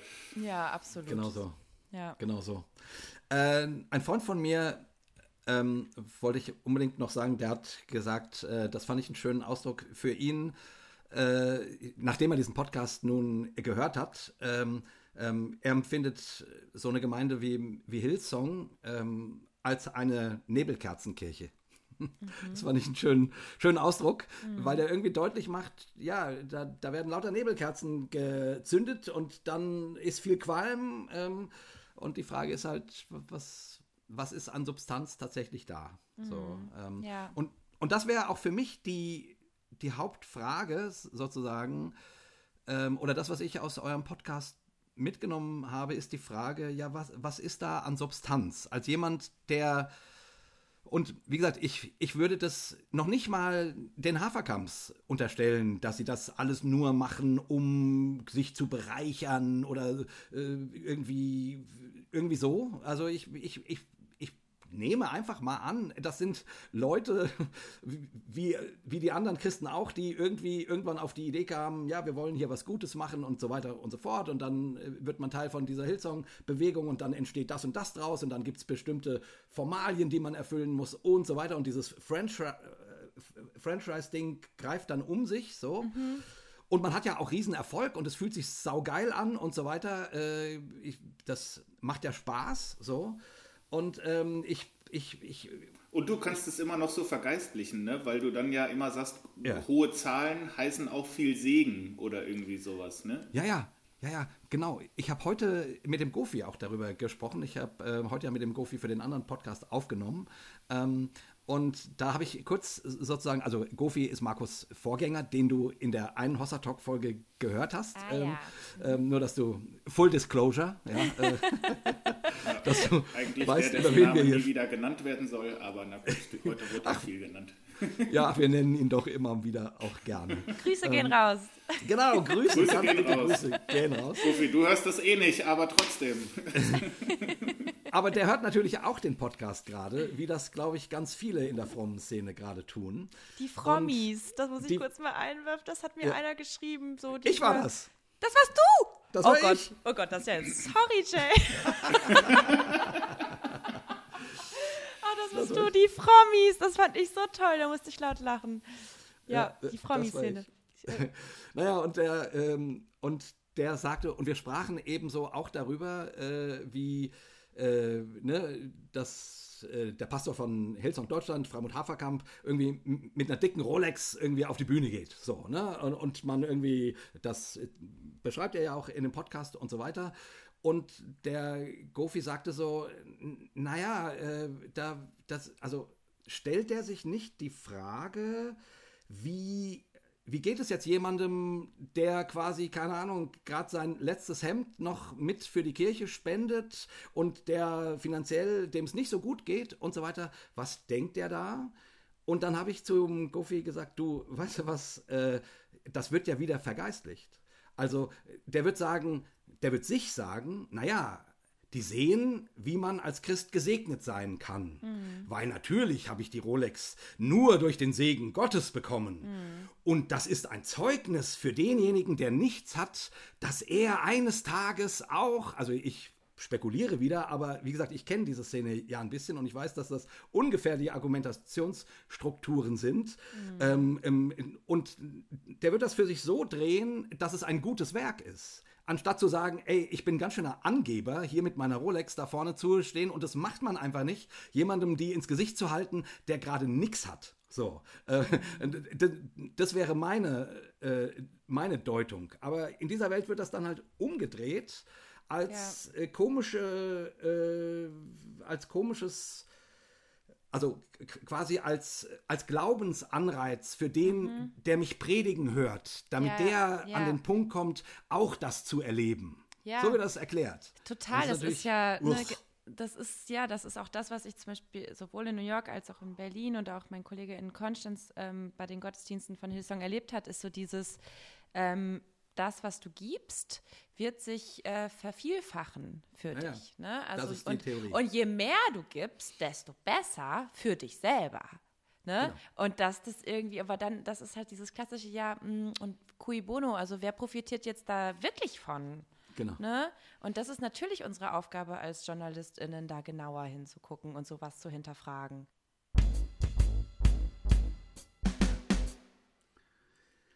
Mit wie vielen Leuten habt ihr denn ungefähr gesprochen? Du hast jetzt ja schon angedeutet, dass es wesentlich mehr waren, als äh, im mhm. Podcast äh, ja. vorkommen. Ähm, genau, also es gab noch mehrere verdeckte Quellen. Ich würde mal sagen, das waren so sechs vielleicht noch, die eben so sozusagen, ne, mit denen ich da teilweise ein- bis zweistündige Telefonate äh, auch mhm. noch geführt habe und äh, mir ganz viele ähm, Notizen dazu auch, auch, gemacht habe. Und die haben sich auch tatsächlich äh, teilweise jetzt auch nach der Veröffentlichung des Podcasts gemeldet und ähm, haben mir solche Sachen geschrieben, wie ich fühle mich ähm, sehr gut repräsentiert. Mhm. Was natürlich äh, auch immer ein wahnsinnig schönes Feedback ist, ne? Also ja. für mich ja. bisschen, also sowohl von den Protagonisten, die selber, die uns, unsere GesprächspartnerInnen, ne? also die selber ähm, zu Wort kommen und die man hört und die man sozusagen auch identifizieren kann, dass die sich gut dargestellt fühlen, dass da nichts irgendwie komisch geschnitten ist, dass die sagen, oh, das habe ich doch aber eigentlich ganz anders gesagt. So, das ist natürlich auch die ja. eine Sache. Aber auch von den anonymen Quellen, ähm, die natürlich auch teilweise echt eine Angst hatten, dass sie da irgendwie auffliegen oder dass man sie irgendwie erkennen könnte über Geschichten und so. Ne? Und ähm, ja, da war das Feedback auf jeden Fall auch sehr, sehr positiv und das ist natürlich schön. Obwohl schön. ich halt auch da immer so viel Überzeugungsarbeit gewesen habe. Willst du nicht doch mit mir? Willst du nicht? Es hm. wäre doch so schön, ähm, wenn wir die Perspektive auch on the record hätten. Ähm, weil ja. natürlich, aber im Endeffekt, ich glaube, es ist genauso gekommen, wie es sollte. Und ähm, die Stimmen, die wir haben, geben schon ein ganz gutes Bild. Die einzige, die fehlt, also ganz ehrlich, ich hätte mich wahnsinnig gerne mit Freimut und Joanna Haferkamp dahingesetzt. Und ja. ähm, ich ja. hätte mir wahnsinnig gerne, hätte ich, ich, hätte auch Jan Kohler total gerne einen Tag lang begleitet in München. Ne? Also all diese Anfragen gab es ähm, und Versuche der Kontaktaufnahme und klar, irgendwann lässt man es natürlich bleiben. Immerhin hört man äh, Joanna Haferkampf einmal äh, sprechen, wo sie alle begrüßt in den Campussen und wie der Segen Gottes nun auf sie hinabkommen wird. oh meine Güte, ey, ich meine, ich, das ist nun ja, das ist eine Stilfrage, aber als ich diese Dinge, als ich das Ding hörte, dachte ich irgendwie, boah, also sorry, ich, ich, ich musste das mal kurz mhm. erwähnen, weil das so. Mhm. Oh, aber gut. Habe ich mir schon ja, gedacht, dass du dich darüber freust. Ja. Sehr eindringlich, ja. Sehr eindringlich. Ich habe auf jeden ja. Fall äh, sehr oft gedacht, oh krass, das, äh, das kenne ich sehr gut. Ich war mal eine, eine kurze Zeit, gar nicht so lang, aber ähm, eine kurze Zeit in einer, äh, in einer Gemeindegründung. Das war nicht Hillsong, aber es ist sozusagen das europäische Abziehbild davon, könnte man sagen.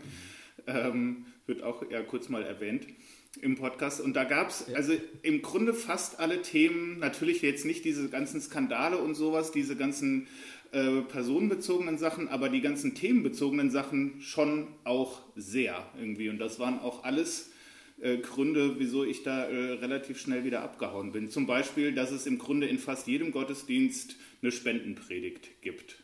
Ne? Mhm. Oder ähm, also behind the scenes mitzukriegen, klar, es gibt natürlich diese äh, Willkommensteams, aber das ist auch genauso was wie mit dem, mit dem Tür zuschließen. Ne? Wenn ich weiß, da sind halt Leute, die werden darauf getrimmt, dass die möglichst nett zu den Leuten sind, nicht weil sie es äh, sind oder weil sie es gerne wollen, sondern weil wir das halt so machen, damit die Leute hängen bleiben. Kann ich, also das wurde ja oft sehr positiv dargestellt. Ne? Die Leute waren so nett und ich kannte keinen in der Stadt.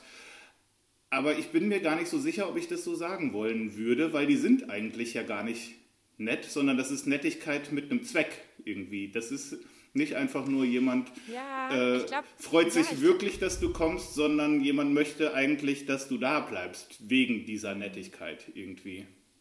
Ich glaube schon, dass die Leute das da in dem Welcome-Team auch fühlen. Glaube ich schon. Nein, das also, würde ich dann auch gar nicht absprechen. Ja. Aber ich habe ich hab das ja schon erlebt, wie man das auch strategisch, ne, wie man das Wording irgendwie übt und wie man so überlegt, was sagt man den Leuten und wie sagt man es denen und vor allem auch, wer darf denen das sagen. Das sind ja auch äh, dann Menschen, die das vielleicht besonders gut können oder besonders gut ausstrahlen. Mhm. Ich erzähle kurz mal eine kleine Geschichte, die hat äh, wirklich gekillt an der Stelle für mich. Da war äh, in Frankfurt, ähm, kam eine Weile ähm, so eine, oh, ich weiß gar nicht, wie alt die waren, eine, eine, Frau, ein bisschen älter als ich, vielleicht so zehn Jahre älter, äh, alleinerziehende Mutter und, äh, und irgendwann kam die nicht mehr. Äh, und die war eine Zeit lang war die so oft da, dass es mir halt aufgefallen ist, dass sie länger nicht da war, als sie dann wieder da war. Und dann äh, habe ich danach nach dem Gottesdienst mit ihr geredet und habe so gesagt, oh, ähm, du warst ja länger nicht mehr da und so, was ja auch schon furchtbar ist eigentlich, aber irgendwie, äh, mit, ich habe mich gut mit ihr verstanden. Und äh, dann sagt sie so, ja, ich fühle mich halt wirklich äh, eigentlich immer unwohl in letzter Zeit, weil ich so das Gefühl habe, ich bin viel zu hässlich, um hier dazu zu gehören. Ne? Weil ihr seid immer alle cool, ihr habt so eure Skinny Jeans und äh, eure Tattoos und langen Haare und, und ich bin halt einfach nur ich irgendwie. Und dann habe ich gedacht, wie furchtbar ist es eigentlich, dass Leute in den Gottesdienst gehen und rausgehen mit dem Gefühl, ich glaube, hierfür bin ich eigentlich zu hässlich. Das ist doch, also das ist doch unfassbar schlimm. So, das kann doch wirklich nicht sein, dass das der Takeaway ist davon. Das kann ich jetzt nicht für Hillsong sagen. Ich, äh, ich kenne Hillsong äh, nicht so wirklich gut, aber ich nehme mal an, dass das da sehr ähnlich ist, so vom Gefühl, weil ich glaube, ähm, dass diese Gemeinde sich sehr an, an Hillsong orientiert und orientiert hat, so in ihrer mhm. ganzen äh, Franchise-Haftigkeit. Ja, ich finde, das ist auch so mit äh, irgendwie ein spannender Moment gewesen in den Recherchen, als ich dann so begriffen habe, welche ähm, welchen Effekt auch Hillsong irgendwie in der deutschen, in der deutschsprachigen Freikirchenszene hat, alleine, dass der Freimut Haferkamp auch im Vorstand vom BFP sitzt und so. Und ähm, mir wurde auch jetzt irgendwie, also ja, erzählt, sage ich mal, ähm, dass das dass irgendwie der BFP auch wohl irgendwie geworben hat darum, dass da irgendwie ne, die Hillsong auch vertreten ist, weil sozusagen die gesehen haben, okay, bei denen funktioniert dieses Konzept und die Menschen rennen denen die Bude ein und wir wollen genauso erfolgreich sein oder wir wollen auch Menschen ähm, für Gott begeistern und so. Ne? Die Intention dahinter ist vielleicht erstmal total gut, ähm, aber dann ist halt die Frage, um welchen Preis. Das ist halt super schwer, zu, das ist super schwer zu trennen halt. Ne? Was ist, was funktioniert halt gut, weil Leute gut Marketing können und das können die ja ohne Zweifel. Ne? Irgendwie Social Media und eine Marke aufbauen und auch äh, äh, musikalisch kann man ja auch sagen, ist nicht mein Geschmack, aber trotzdem hat das ja eine gewisse Qualität. Ne? Das gewinnt ja Grammys und sowas irgendwie, was die da äh, machen. Und Richtig. da sind ja auch ja. wirklich gute, auch Solomusiker draus hervorgegangen. Also das ist ja objektiv gesagt, das ist ja wirklich äh, gut, so was mhm. da, was da qualitativ passiert. Aber es ist halt super schwer zu trennen von, funktioniert das gut, wie auch wenn die einfach nur ein großes Tech-Unternehmen wären, gut wäre, oder äh, passiert da wirklich was, was Jesusmäßiges und es ist deswegen gut. Ne? Das kannst du halt von außen nicht beurteilen, natürlich sollte man auch nicht, aber das ist halt, das, da habe ich halt so ganz stark meine Fragezeichen, weil ich halt ja. immer denke, ja, ich weiß auch, wie man sowas macht, ne? wie man Leute emotionalisiert und wie man, wenn man, genau. also ich könnte, glaube ich, schon äh, einen Vortrag halten oder einen, einen, Set auf die Bühne bringen, wo ich mir so überlege, wenn ich möchte, dass nach zehn Minuten jemand weint, dann weint da auch jemand. Und wenn nach einer Viertelstunde jemand lachen soll, dann lachen halt auch alle, weil man, das kann man halt lernen, wie man so einen Effekt herbeiführt irgendwie. Und deswegen finde ich das dann halt manchmal ein bisschen schwierig, das auseinander zu klamüsern. Mhm. Und und du hast ja sozusagen, also äh, ich meine, da, äh, ich sag was Steiles äh, und darüber kann man sich jetzt ärgern oder wie auch immer, aber in Evangelikalien äh, guckt man immer auf Zahlen. Das liegt einfach auch daran, dass die evangelikale Bewegung in Deutschland natürlich relativ klein ist und so weiter und man das Gefühl hat, ja, okay, wir sind als Christentum am Aussterben, äh, die Leute treten aus den Landeskirchen aus und nun die Bude wird den Freikirchen auch nicht gerade eingerannt. Das ist ja nun mal so. Also äh, in Westeuropa äh, steht Evangelikalien nicht auf guten Füßen so. Und, und die Evangelikale ähm, ähm, wenn es irgendwo große Zahlen gibt, dann gucken die hin. Kann man ja auch verstehen. So, also, aber von daher ist dann auch für mich überhaupt keine Frage, dass jemand mit so einer erfolgreichen Kirche äh, so eine Anfrage kriegt, ähm, ins Präsidium vom BFB äh, reinzukommen. Ja, das macht völlig Sinn. Also, und, und, da, und das ist nicht äh, die, die, ja, das ist einfach, man sagt, boah, da sind mal Leute, äh, die wuppen was. So, ähm, mhm. wären wir ja blöd, wenn wir die quasi äh, vor der Tür stehen lassen. Total so. nachvollziehbar, ja.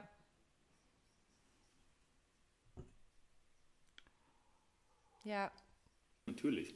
Mhm. Ja, also ich habe dann aber auch viele Nachrichten bekommen von äh, Leuten, die da tatsächlich von so einer in, die wirklich, also Zitat, von einer feindlichen Übernahme sprechen.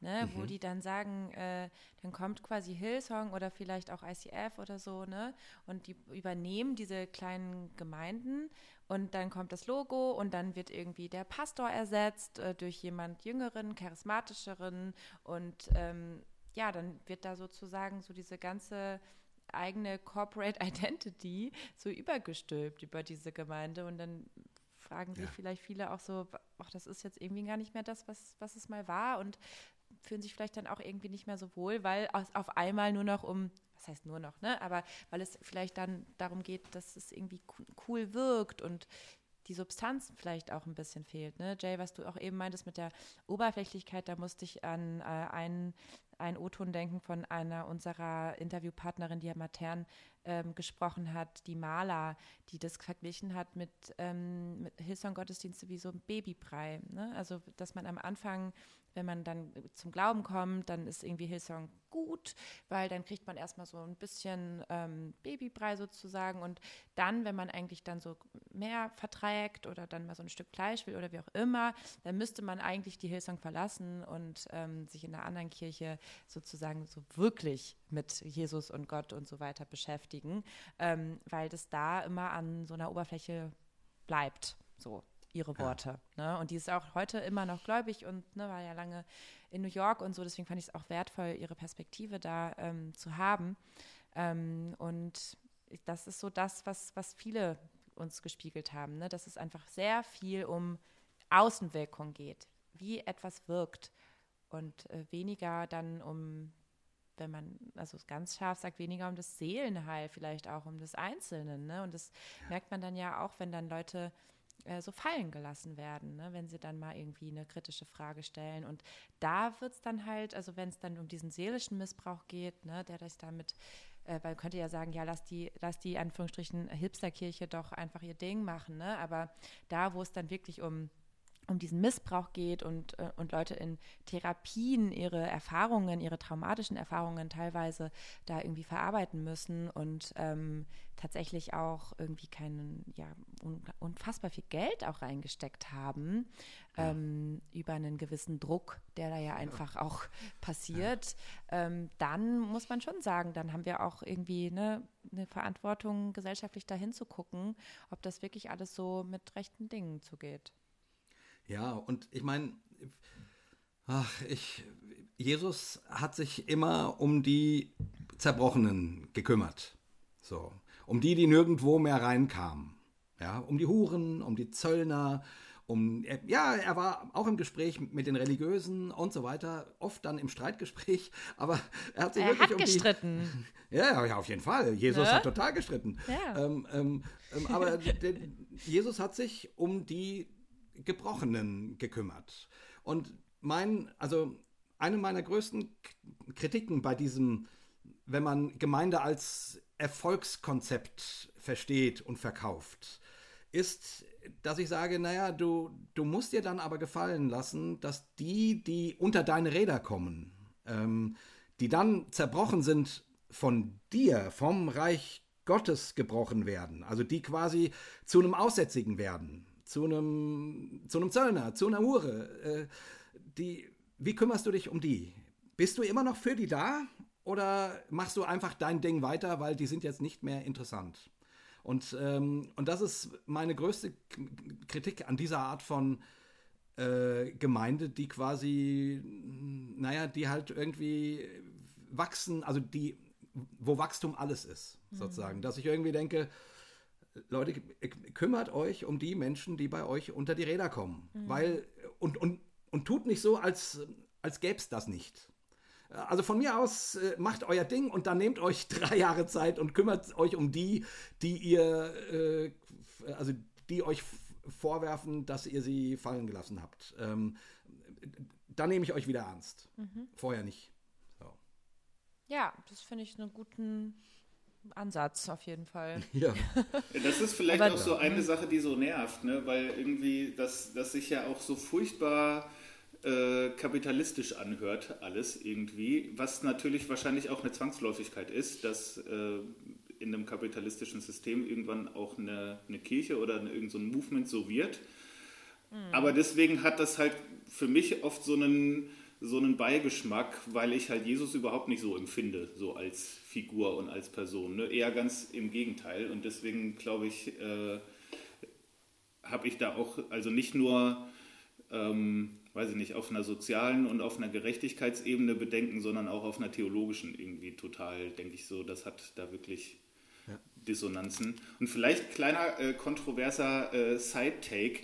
Ähm, um euch kurz in meinen Kopf reingucken zu lassen, die letzten Tage. Ich habe, während ich, also parallel, während ich den Podcast gehört habe und mir Notizen gemacht habe, ähm, habe ich eigentlich, um zwischendurch was anderes zu machen, das neue Buch von Benjamin von Stuttgart-Barre gelesen. Äh, wow, noch wach. Stellt sich raus, ähm, ist eigentlich tatsächlich gar nicht so anders. Ähm, es hat, das ist vielleicht jetzt ein bisschen zu krass, das zu sagen, aber es hat schon wirklich äh, erkennbare Parallelen, weil er quasi in Romanform ja diese ganzen äh, Skandale und Enthüllungen ähm, vom, von dem Springer Verlag und von der Bildzeitung äh, verarbeitet. Mhm. Sagt er natürlich, tut er nicht so richtig, aber tut er eigentlich schon. Ne? Also ist halt ein Roman, ne? ist Fiktion, ähm, Namen sind geändert, Orte sind geändert, aber man kann das schon sehr deutlich erkennen finde ich, was das sein soll. Und da geht es eben auch ganz viel um solche Sachen. Dann gibt es Nachfragen und dann wird das entweder gar nicht beantwortet oder abgeblockt und dann gibt es mhm. da auch solche, solche äh, Sexskandale und dann gibt es irgendwelche dubiosen Nachrichten, die irgendwie geleakt werden und dann wird da aber auch halt immer so ganz komisch mit umgegangen und so getan, ja, als wäre das jetzt irgendwie ein komischer Angriff von außen. Lange Rede, kurzer Sinn. Äh, faszinierendes Buch, kann ich sehr empfehlen. Und äh, irgendwie musste ich äh, ständig wieder so hin und her switchen, weil ich so dachte, es ist wirklich fast ein bisschen traurig, wie sehr sich dieser Umgang mit Kritik und mit Anfragen äh, auf diesen beiden Ebenen ähneln irgendwie. Ja, das habe ich tatsächlich auch schon ge gedacht. Ähm, ich, und ich denke, das liegt vor allem daran, dass eben diese Hierarchien ähm, so enorm sind. Also sowohl beim Springer Verlag als auch jetzt, sage ich mal, bei Hillsong, wenn wir den Vergleich schon ziehen. Also es gibt ja einfach diese, diese krassen Machtpositionen, die auch unantastbar sind. Ne? Also da werden kritische Nachfragen einfach komplett mhm. erstickt, ähm, wenn man überhaupt mit dieser Person reden darf. Also es ist dann ja fast wie eine Audienz beim König bekommen, wenn man da mal irgendwie äh, ne, mit, der, mit dem Pastor oder so sprechen darf überhaupt. Auch diese Unnahbarkeiten, das konnte ich am ja. Anfang auch gar nicht begreifen, weil ne, so selbst wie ihr so, ein Pastor, ja, der muss doch irgendwie greifbar sein, der muss doch irgendwie da sein, der ähm, aber dass da halt irgendwie dieses auf den Sockel stellen ähm, dieser Pastoren oft, oft irgendwie, dass das so gehypt wird, ähm, das scheint mir halt auch Teil des Systems zu sein. Ne? Und dann, ähm, ja, dann steigt Macht, glaube ich, leider Menschen oft zu Kopf. Und das ist, glaube ich, dann was, was du so universell einfach auch ähm, übertragen kannst, ne? Ähm, wo ja. dann wahrscheinlich irgendwie so, es fehlt einfach dann an so Kontroll, an Kontrollinstanzen, an, an Mechanismen, um zu sagen, ey, nee, äh, wir können diesen Menschen nicht so viel Macht geben, weil das geht erfahrungsgemäß nach hinten los. Ne?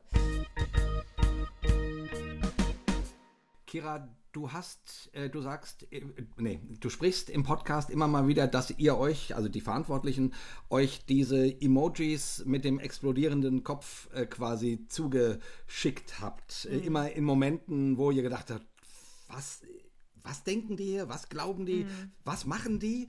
Ähm, was waren so deine Haupt-What the fuck-Momente in Bezug auf die Hillsong-Kirche? Oh, ist eine gute Frage, ist eine sehr gute Frage. ähm, ich glaube, los ging's, ähm, als ich bei Max in Heidelberg war. Das war richtig krass für mich. Also wir saßen da ja auch Stunden bei ihm. Also das Interview ging lange, lange, lange. Oder und äh, da gab es auf jeden Fall schon einige Momente, wo ich so irgendwie so das große äh, System dahinter verstanden habe. Ähm, aber der absolute, jetzt explodiert mein Kopf gleich im Moment, war ganz sicher, als äh, sich der Whistleblower bei mir gemeldet hat. Also ja. da war ich dann echt so, ey, come on, hör auf. Jetzt bin ich echt in so einem Watergate-Film, ne? Also ich ja, dachte, das, das darf jetzt nicht sein. Und ähm, als der mich dann auch noch irgendwann Wochen später nochmal angerufen hat, wo ich auch überhaupt nicht mehr mit gerechnet hatte, ne? Also ich hatte dem dann ja geantwortet und war so, hey, ähm, von wegen, ähm, ich muss unbedingt mit dir telefonieren. Also es war eine anonyme E-Mail, auch alles E-Mail-Adresse gefälscht. Ich weiß bis heute nicht, wie dieser Mensch heißt. Ähm, ähm, woher wusste der Keine von Ahnung. Podcast? Ach, das weißt du nicht. Nee, der hat das Echt? irgendwie spitz bekommen. Ja, ja, voll. Und ähm, genau, als, als der sich dann irgendwie, ne, also ich genau, ich meinte dann so, hey, das ist ja super, danke für diese ganzen äh, Informationen und Dokumente und so. Aber wenn ich nicht mit dir telefoniert habe, dann können wir es absolut nicht veröffentlichen, weil ich muss deine Glaubwürdigkeit überprüfen, ne? Und dann kam halt gar nichts mehr und ich dachte so, ja, komm, das war's, ne? Und dann rief der an und ich war irgendwie äh, wie so einen ganz geschmeidigen Tag mit Freunden an der Elbe gemacht, gar nicht mitgerechnet, an dem Anruf, ja, was? Und auf einmal packte der aus und erzählte sonst was und dann noch, ach wie, du bist da immer noch drinne, also immer noch aktives Mitglied, geht da fast jeden Sonntag immer noch hin und ich war so, nee, echt krass. Also das fand ich so so bezeichnend. Ne? Also jemand, der dann auch immer wieder sagte, aber ich will der Church nicht schaden. Ich will der Church nicht schaden. Und diesen Satz, den habe ich ja auch, also unter anderem auch von den anderen anonymeren Quellen, aber mit denen ich zumindest weiß, wie die heißen und so. Das waren immer diese Sätze. Ähm, und ich glaube, das ist so was Instrumentalisiertes und das tut mir echt so, so leid von außen betrachtet, weil den Leuten wird so lange eingeredet, ne, du, du darfst keine kritischen Fragen stellen und das ist, wenn dann dein Problem und dann ist der Teufel bei dir, sodass die so davon schon ähm, gebrainwashed sind tatsächlich, dass die dann wenn sozusagen aus ihrem natürlichen Instinkt heraus irgendwie so, ja, aber eigentlich fühlt sich das irgendwie falsch an und eigentlich ich, sehe ich schon, dass da ein Problem ist und dass es eigentlich so nicht laufen sollte, beispielsweise mit den Spendengeldern, ja. Und dann aber dieser internalisierte Mechanismus losgeht, eigentlich darf ich das gar nicht sagen und nee, also verstehe das jetzt positiv, also die Church ist super, ne, ist alles super, aber das ist nicht so cool, ne, und ja. da dachte ich immer so, boah, boah, krass, ey, das sitzt alles ganz schön tief Ne? Ja. Ja. Ja. ja, ich sag mal so, ne, das ist, wenn du in einer, in einer dualistischen Weltsicht hockst, ne, wo es nur, äh, also wo es eigentlich nur drinnen und draußen gibt, wo es nur die Streiter für den Herrn und die Streiter gegen den Herrn äh, gibt, sozusagen, dann damit klarzukommen, dass du sozusagen dein ganzes Leben für drinnen, für die Wahrheit, für den Herrn gibst und dann Dinge zu sehen, wo du denkst, die passen aber nicht. Und du kriegst dann diese kognitiven Dissonanzen und die willst du aber wegdrücken, weil du willst ja alles, alles geben. Aber es gibt nur entweder oder. So.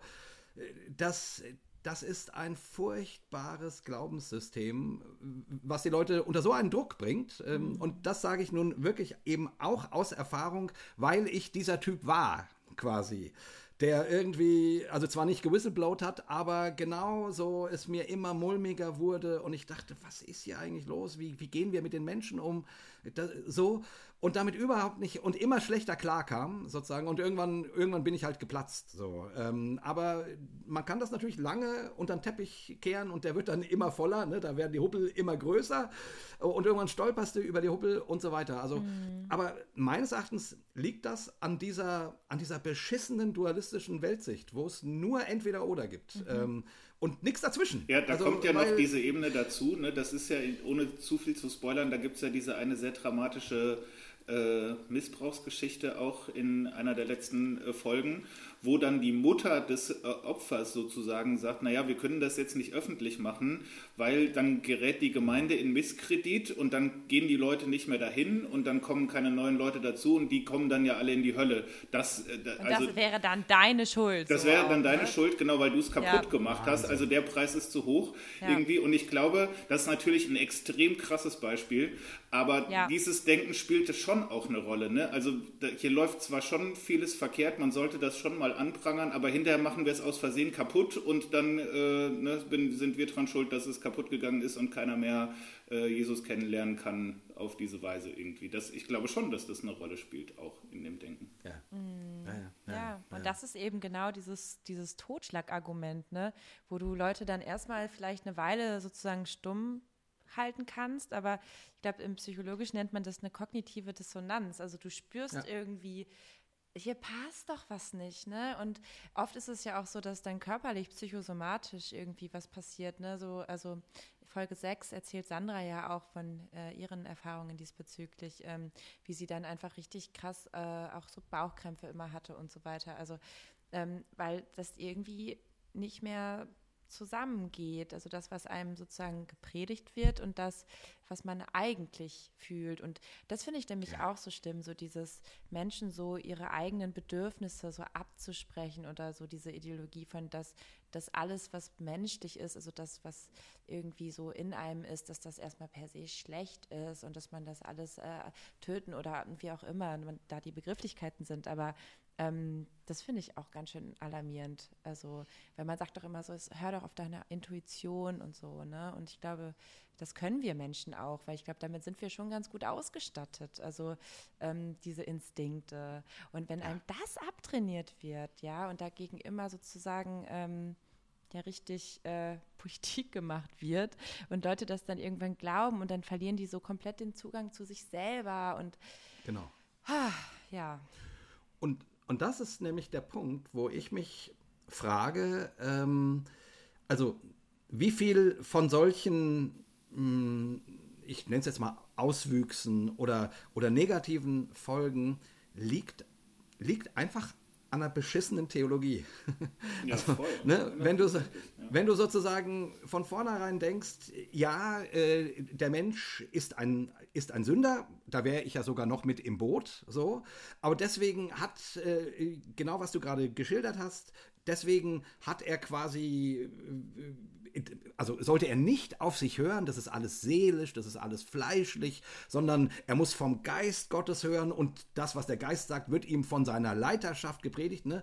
Da ist er im System, also im theologischen System ist quasi klar, wie die, wie die Rede Gottes ist. Und eigentlich sagt die, die Bibel, sage ich jetzt mal als Antithese dazu, der Geist Gottes wird auf alles Fleisch ausgegossen. Die Jungen kriegen ihn, die Alten, die Kranken, die so und so. Und alle haben in sich das Reden Gottes. So. Mhm. Also man könnte theologisch genau so arbeiten, dass man sagt, hey, du bist Christ. Natürlich hörst du auf das, was, in, was sich in dir regt. Ja. Und wenn du in dir das Gefühl hast, äh, irgendwas ist nicht in Ordnung, mhm. ja, dann geh dem mal nach. Ja. Auf jeden Fall, weil der Geist Gottes wohnt ja auch in dir. Voll. Also, ne, ja. man könnte das ja.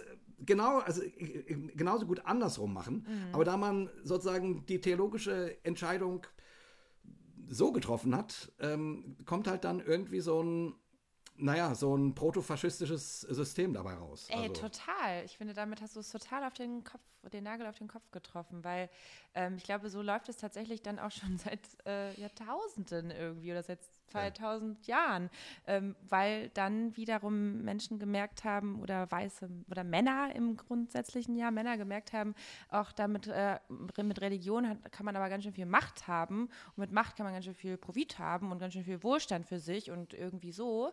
Und ähm, dann erzählen wir den Leuten mal lieber nicht, dass der Geist Gottes auch in ihnen wohnt, sondern nee, ich bin hier der Babbo und ich habe hier das Sagen und ihr sagt, macht alle das, was ich sage, ne? Und so hat man sie natürlich äh, irgendwie in der Hand und dann führt man irgendwie Steuern ein und dann, und dann äh, führt man Sache sonst was, was man dann irgendwie alles Buße tun muss, damit man von seiner unfassbaren Schuld befreit wird und so. Und das ist alles so ein, so ein Denken, von was ich halt wirklich ganz schön toxisch finde, muss ich wirklich sagen, ja.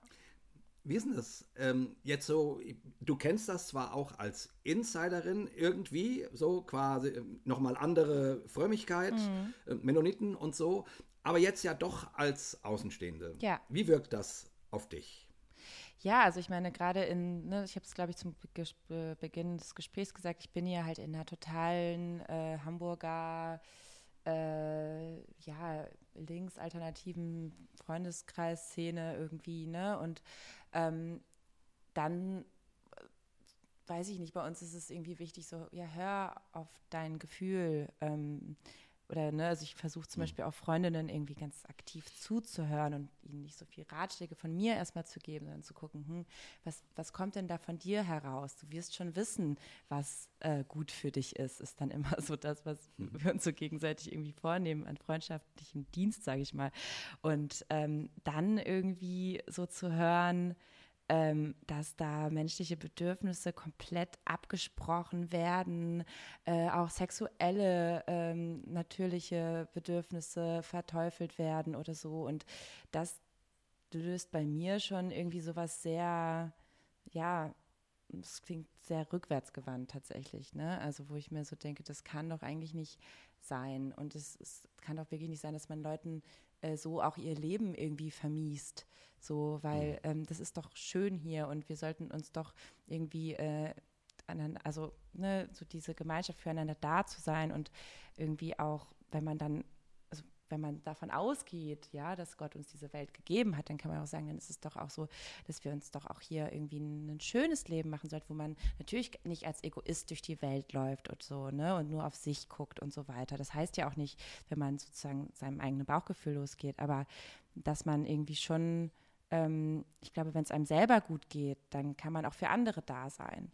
Also ne, dieses, dieser altruistische Gedanke, ne, der ja früher dann irgendwie als egoistisch irgendwie bezeichnet wurde. Aber ich glaube, da ist sehr viel dran. Also dass man ähm, sozusagen dann ne, wenn man mit sich selbst im Reinen ist, wenn man irgendwie seinen Herzenswünschen auch nachgeht. Ich habe, glaube ich, auch, ich glaube zum Beispiel auch daran, dass jeder von uns ganz bestimmte Talente hat, äh, mhm. die er so mitgegeben bekommen hat, von wem auch immer.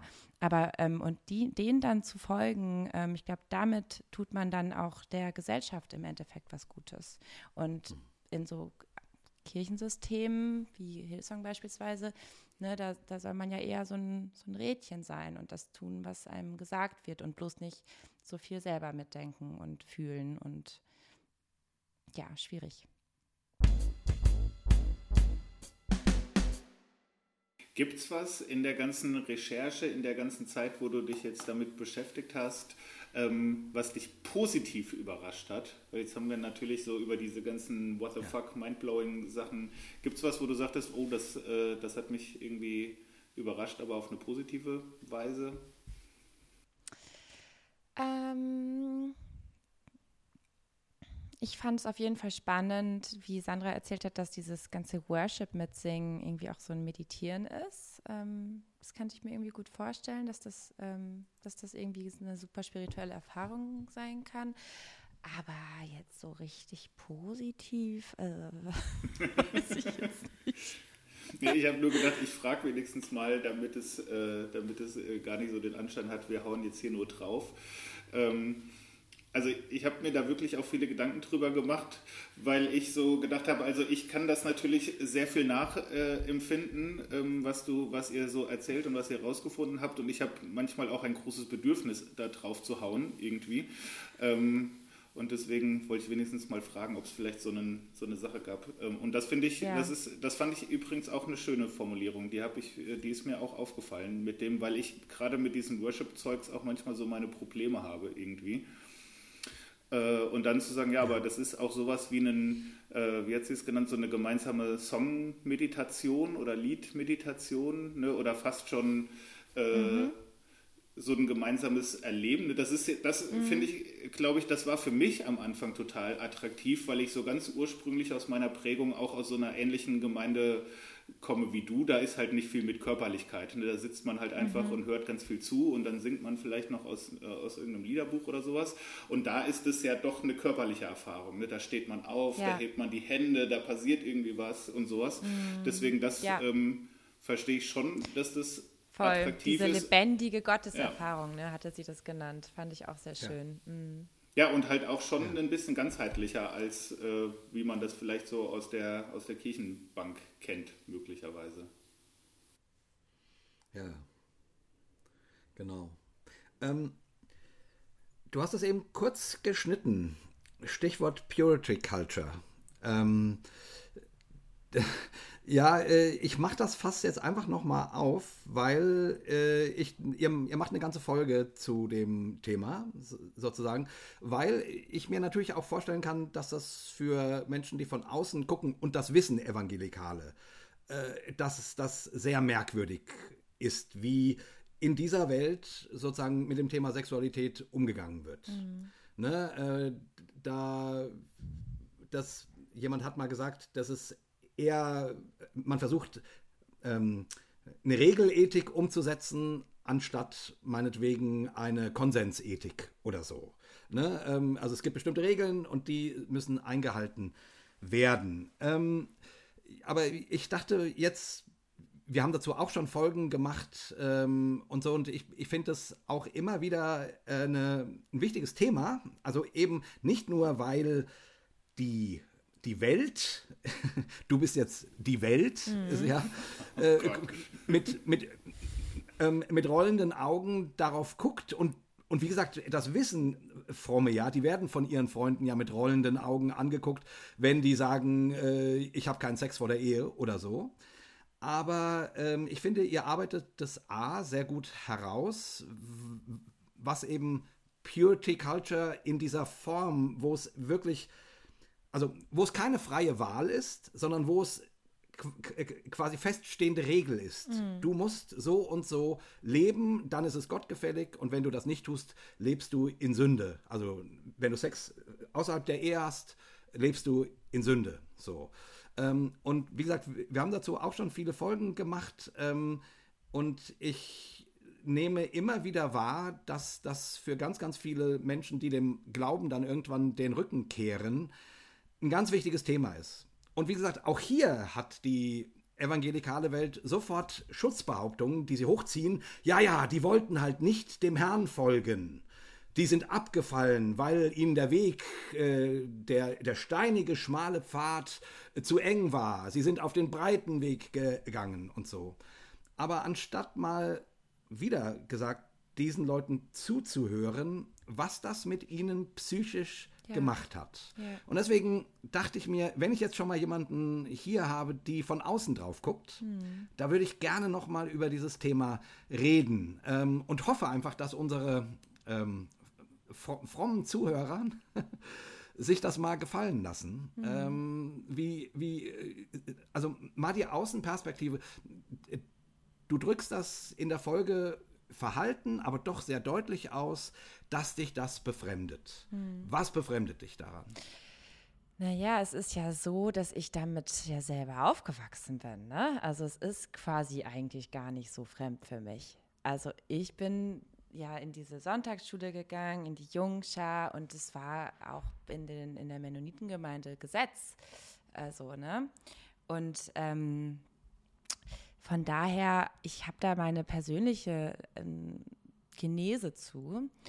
Und ähm, finde es einfach befremdlich nach wie vor, ja, das kann man schon sagen, jetzt aus meiner erwachsenen Perspektive. Ähm, ja, es ist jetzt ein bisschen so ein, mal kurz überlegen, wie ich das jetzt ausdrücke, ne? ähm, Im Endeffekt ist es doch so, dass das jedem Menschen gleich überlassen sollte. Oder ich finde zum Beispiel, wie der, der Michael das bei uns im Podcast erzählt hat, im Endeffekt geht es doch um die Liebe. Also es geht doch darum, wenn sich zwei Menschen lieben und ähm, irgendwie gerne miteinander sind, wa warum sollte jemand von außen, jemand, der da eigentlich doch gar nichts mit zu tun hat, darüber entscheiden oder diesen erwachsenen Menschen irgendwelche Regeln aufzwingen, nur weil er oder sie das für richtig hält? Und auch da stelle ich mir dann halt auch wieder die Frage, ist es dann wirklich vermeintlich für Gott? Oder was macht es eigentlich auch, wenn du jemandem sozusagen dieses sehr, sehr intime, äh, diese Entscheidung sozusagen abnimmst oder ihm das auferlegst, dann ist es ja auch so, dann, dann hat dieser Person, ich sag mal im Zweifel der Pastor, irgendwie auch eine Macht, ja, über dieses Gemeinde. Ich meine, das ist. Ja, genau. Und da fragt man, warum muss es denn eigentlich dann so sein? Also und warum gibt es das immer noch und wer profitiert davon? Ist das wirklich für Gott oder ist es Gott, sorry, aber ist es dem nicht auch wirklich egal? Also ich finde nicht, dass das irgendwie jetzt so ein Argument sein muss. Ich meine, ich finde es ich find's, ich find's schwierig, weil es Menschen, glaube ich, irgendwie, ja, infantil, infantilisiert auch und ihnen so ein bisschen so dieses, ähm, das eigene Recht, also eine, eine Selbstbestimmung abspricht. Ähm, und Sexualität gehört einfach zum Menschsein dazu. Also ähm, das ist einfach so. Und warum das irgendwie so überhaupt dieses ganze Thema Sexualität zu verteufeln, das finde ich da müsste man doch mal ansetzen. Warum denn eigentlich? Das ist doch das Normalste auf der Welt, sonst wird es uns alle nicht geben. Und ähm, solange das im Einverständnis stattfindet, im gegenseitigen Einverständnis und ähm, genau die Beteiligten sich damit wohlfühlen und äh, sich lieben und oder meine Güte, ne? Also es ist wirklich meiner Meinung nach jedem selbst überlassen und sollte kein Urteil darüber erlauben, ob dieser Mensch jetzt irgendwie an Gott glaubt oder nicht. das ist so lustig. Ich muss so lachen, weil, ich, weil in meinem Kopf höre ich ja, schon ja. all die, all die Gegenargumente, oh Gott, ja. die, die jetzt sozusagen aus der anderen, von der anderen Seite kommen. Aber na gut, das ist ja nun mal, also, aber ich wollte es mal wirklich äh, von jemandem, die draußen ist. Aber ich muss mal kurz mal so dazu noch sagen, ich finde, so ich finde nicht, dass das, äh, dass das nur eine, eine, Außenperspektive ist, weil da würde ich zu allem hundertprozentig, äh, ja, sehe ich ganz genauso ja. sagen. Also wirklich komplett. Ich auch. Ja. Ja, ja, ja, ja, ja. Ich auch. Ich, ich, ähm, ich weiß nur, wie die, wie die Szenerie tickt und ich weiß, äh, welche, welche welche Argumente gerade äh, losgehen, sozusagen. Mhm. Die, die, ähm, aber ich, ich, ich. Ja, ist ich ja in Ordnung, das. darf man ja auch anders sehen. Ne? Äh, ja, ja. Gibt, genau. also, äh, nur man darf halt niemanden dahin manipulieren und kaputt machen damit. So, ja. wenn du sagst, äh, was weiß ich, ich warte bis zur Ehe und du bist fein damit und dein Partner oder deine Partnerin auch und das ist das Beste, was euch je passiert ist, go for it. So ist das ja gar kein ja, Problem. Genau.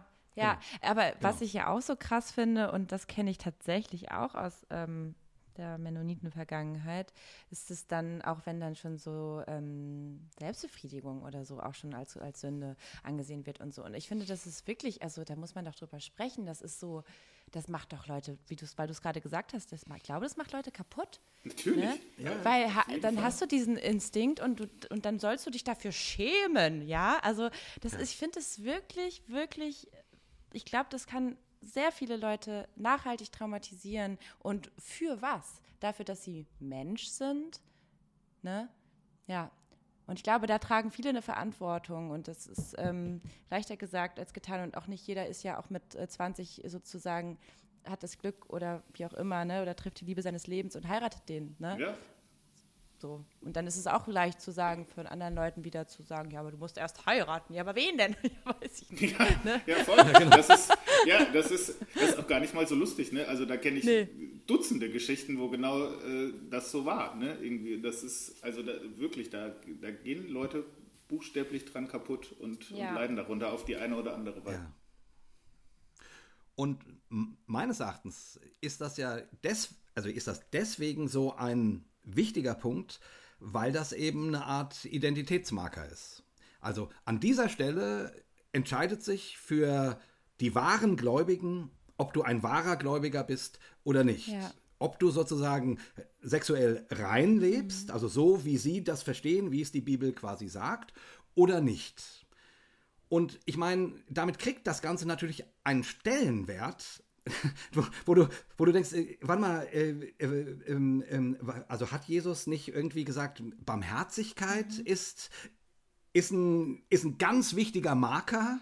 Hat er nicht gesagt, äh, der Umgang mit Geld, ähm, also ob wir dem Mammon dienen, also man kann nicht zwei Herren dienen, und da geht es nicht um Sex, sondern um, um, um Geld, um Mammon, äh, so. Also, also ist das denn mhm. der Identitätsmarker? Aber es ist de facto in dieser äh, in dieser freikirchlichen Welt, nenne ich es mal, in dieser evangelikalen Welt, ist es ein Identitätsmarker. Und das macht es so schwierig, weil damit ist es auch nicht aufgebbar. Mhm. Damit ist es quasi nicht, ähm, ähm, weil wenn du dann sagst, ah, wir haben uns da übrigens getäuscht, vögelt ruhig rum, ähm, ähm, das geht ja nicht. So, mhm. also du, du, du, du hast das so betont, dass du das auch weiterhin hochhalten musst, weil wenn der Identitätsmarker kein Identitätsmarker mehr ist, was hast du denn dann? Ja. Woher weißt du dann denn, dass du zu den Wahren gehörst? Mhm. Und ich würde ja sagen, ja, ja, danke schön. Da sitzen wir endlich alle wieder im selben Boot. Ja. Wir sind alles Sünder, die die Gnade Gottes brauchen und fertig. Mhm. Aber ich glaube, das ist das Problem. Deswegen wird deswegen wird dieser Identitätsmarker auch in der nächsten Zeit nicht so schnell fallen. Ja, natürlich, also, auch weil wir so. es natürlich gerne wissen wollen ne? und weil man es natürlich irgendwie am besten sehr einfach und sehr schnell an irgendwas festmachen möchte. Ansonsten sind wir wieder da, wo wir in der letzten Folge mit, mit, äh, mit Sigi Zimmer waren. Dann muss man am Ende sagen, oh, wir wissen es gar nicht. Und das ist mhm. natürlich unangenehm, genau. weil dann kannst du natürlich auch keiner mehr erklären, wie er es zu machen hat, wenn du selber sagst, jo, weiß ich jetzt auch nicht so genau. Ne? Daraus mhm. lässt sich sehr, wenig, sehr schlecht Macht äh, ableiten irgendwie. Ja. ja. Genau. Absolut. Genau. Und äh, da fällt mir auch noch zu ein, das ist ja auch irgendwie auf so einer politischen Ebene ein wichtiges Argument. Also diese ganze, diese ganze Geschichte rund um ähm, sexuelle Vielfalt und ähm, sexuelle, ähm, ja, Gleichbestimmung und so weiter. Das ist ja auch eine, eine Flanke, wo ja Evangelikale ähm, und Rechtspopulisten häufig so eine so eine Koalition bilden. Also deswegen ist das vielleicht auch noch mal was, was man nicht einfach so über den Haufen werfen kann, wo man jetzt mal sagen könnte, okay, es ist Zeit für eine Reformation ähm, ist mhm. irgendwie mhm. doch nicht mehr so zeitgemäß und Menschen leiden darunter und äh, treten auch aus oder wie auch immer. Das könnten wir ja vielleicht mal ein bisschen lockern. Ne? Sie müssen jetzt keine Gangbang-Partys machen, sag ich mal, ne? aber man kann, ja, man kann ja trotzdem mal sagen. So. aber so, aber ich glaube, da ist dann halt einfach auf eine politische Ebene und die man da nicht außer Acht lassen darf. Ne? Ja, ja, gut, das auf also ich sag's mal so frech, auf, den, auf dem Ohr sind Evangelikale taub. Ja, genau. Das, das macht die, die. Erfahrung mache ich, die Erfahrung mache ich immer wieder. Auf diesem Ohr sind Evangelikale taub. Und wenn du dann eben anfragst, äh, ob das denn so klug ist, keine Ahnung, mit Rechtspopulisten Koalitionen einzugehen, dann sagen, ja, die haben doch die gleichen Werte ja. wie wir, so. Und du denkst, ja, an manchen Stellen schon, aber, also mag ja sein, an manchen Stellen, aber doch bei sehr gefährlichen äh, Stellen hoffentlich nicht. Also äh, äh, würde ich immer noch hoffen, ja, ne? ja. dass das äh, so, aber dann. Ja, aber dann ist das, Ahnung, was du also, gerade sagtest, ne, das, was das nach, nach außen gekehrt wird, das ist erstmal das Wichtigste, dieses kein, diese Sexualmoral, ja, die, die ist wichtig, die wird irgendwie im Außen nach ganz prominent gestellt. Ja. Und was ist denn dann mit der Barmherzigkeit? Was ist denn dann mit der Nächstenliebe? Was ist denn dann mit der Liebe oder der Willkommenskultur auch gegenüber Menschen, ähm, aus dem Süden oder aus, äh, ne, also Geflüchtete oder so, ne? Ja. Da wird dann Stimmung gemacht und da wird dann das Auge wieder zugedrückt, weil die Sexualmoral, genau. die ist uns ja heilig. Ja. Also da muss ich sagen, da hätte ich vor ein paar Jahren auch noch gesagt, naja gut, das, das sehen wir natürlich in den USA ganz krass, irgendwie diese politischen Verflechtungen und äh, dieser äh, Rechtsdrang oder Rechtsruck vielleicht auch, und das sehen wir in Brasilien, habt ihr ja auch äh, im Podcast gesagt. Und ich hätte gedacht, ja, in Deutschland ist das Problem gar nicht mal so groß. Äh, Im Vergleich stimmt das natürlich auch, aber ich äh, beobachte das gerade so die letzten Monate und äh, ein, zwei Jahre doch verstärkt, dass das auch gar nicht mehr so schmutzig und so heimlich ist, sondern dass das äh, doch durchaus salonfähig ist, auch sich mal mit, was weiß ich, so einem eher äh, recht, äh, rechten YouTuber da hinzusetzen und den mal in eine Gemeinde einzuladen irgendwie. Oder äh, auch ganz offen zu sagen, dass man die AfD doch ziemlich wählbar findet und sowas. Da muss ich sagen, hätte ich ganz naiv äh, bis vor kurzem noch gesagt, glaube ich nicht, dass das in Deutschland möglich ist. Mhm. Ist offensichtlich möglich. So. Aus genau ja. den Gründen, ne? Ja. weil genau das die Marker sind, irgendwie das Thema. Äh, das, das Thema, äh, wie gehen wir mit, mit queeren Menschen um, mit äh, sexueller Vielfalt und, äh, und Abtreibung. Frühkindliche, irgendwie. genau, genau. Das, genau. das ist ein Riesenthema so. und genau, die frühkindliche Sexuell Sexualerziehung und so weiter. Genau. Ja, das, das hatte, wenn ja, wir da einer Meinung ja. sind, dann gehen wir auch mit euch marschieren. Ist uns eigentlich egal, was ihr für eine Fahne sonst noch habt irgendwie. So, und das finde ich wirklich, also da müsste man eigentlich noch mal eine eigene Serie zu machen, aber das ist wirklich höchst alarmierend und problematisch. Definitiv, definitiv. Das sehe ich ganz genauso, weil wir sehen ja, wo, wo das hinführt, ne? in, in den USA oder auch in Brasilien, wie du auch selber schon sagtest. Ja, da muss man, da muss man wirklich hingucken. Also finde ich bedrohlich. Ja, dazu passt ähm, na, ein Satz, den ich mir aufgeschrieben habe. Äh, ich glaube, in der letzten Folge ist das. Ähm, da sagst du, und ich glaube, du zitierst auch nur, ähm, wenn bald jeder zehnte Mensch auf der Welt ein pfingstevangelikaler Christ ist, sollten wir uns ansehen, was die glauben. Ähm, was befürchtest du, wenn du diese Entwicklung ansiehst? Weil die ist ja richtig. Mhm. Also weltweit gesehen ist diese Art von Christentum äh, quasi sehr, sehr populär. Ja. Ähm, die, die wächst. Ist die schnellst wachsendste ähm, religiöse Bewegung ja. der Welt. Genau. Genau. Ja. Und ich, ich persönlich würde jetzt auch nicht unbedingt sagen, nur weil du ein pfingstevangelikaler Christ bist, bist du von den Socken oder, oder kein Christ oder, Nein, oder so. Ne? Ich, ich habe viele Freunde, ich habe viele Freunde, die in diesem Bereich sind. Und wie gesagt, ich komme ja sogar selber aus diesem Bereich. Und doch verstehe ich die Furcht, die für einen liberal denkenden Menschen, ähm, und die, diese Furcht habe ich eben auch selber, wenn ich, keine Ahnung, äh, auf die Entwicklung in Amerika mhm. gucke.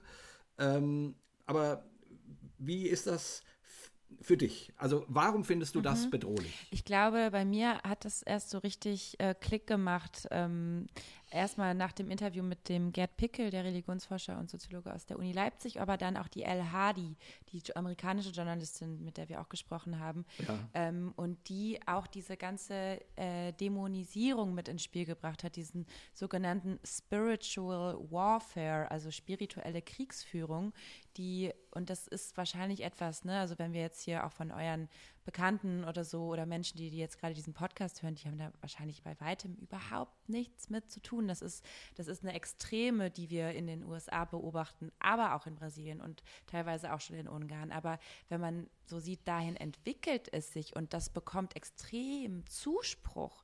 Da pilgern die Massen hin, ja. Und was passiert dann da bei diesen Predigten? Da werden dann sozusagen politische Gegner ähm, dämonisiert, also literally. Also die ja. werden halt wirklich als, die Demokraten werden dann teilweise von so mhm. Pfingstlern in den USA als Dämonen dargestellt. Und das finde ich ja.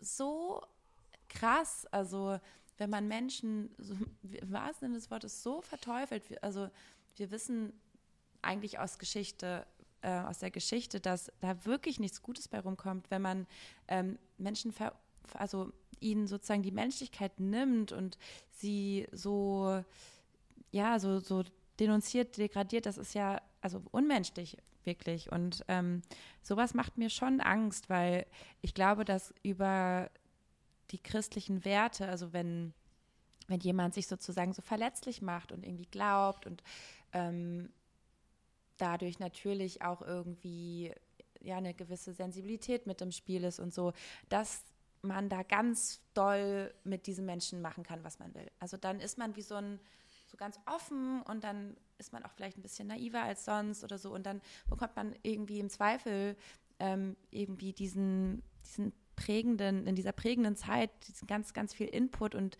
wird so emotionalisiert und aufgehetzt natürlich fragt man sich, ist das auch in Europa möglich? Ne? Wir haben uns vieles vor ein paar Jahren nicht vorstellen können. Ähm, was, ne? Und jetzt hatten wir eine Pandemie, jetzt haben wir irgendwie eine krasse Inflation, jetzt hatten wir irgendwie, also so, sowas, ne? Und ähm, von daher, ne, die Krisen nehmen zu. Ne? Klimakrise ist auch ganz schön am Start so und ähm, Menschen suchen sich irgendwie, gucken sich um, suchen Hoffnung und dann bekommen diese, diese Gruppen irgendwie Aufwind und wachsen und haben dadurch mehr Macht, mehr Einfluss. Und wenn die sich dann abgucken, auch in den USA hat das super gut funktioniert, das könnten wir ja hier auch mal ausprobieren und die Massen dann wirklich mal so aufhetzen ähm, und denen erzählen, dass die Grünen ähm, und die SPD meinetwegen ja irgendwie eigentlich vom Teufel geschickt worden sind also kann ich mir, also hätte ich vor einem Jahr vielleicht noch drüber gelacht, jetzt finde ich es nicht mehr zum Lachen, weil ich, das kann, glaube ich, wirklich passieren oder ist vielleicht auch schon in manchen Kreisen so, ja.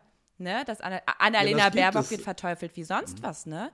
Und das ist also. Du, mir hat irgendjemand mal, äh, als ich irgendwo ähm, auf, auf Facebook diskutierte, äh, und sagte, ich finde die Grünen eigentlich eine ganz gute Partei. Dann schrieb die, die Grünen sind die satanischste Partei, die es gibt. Ach. So.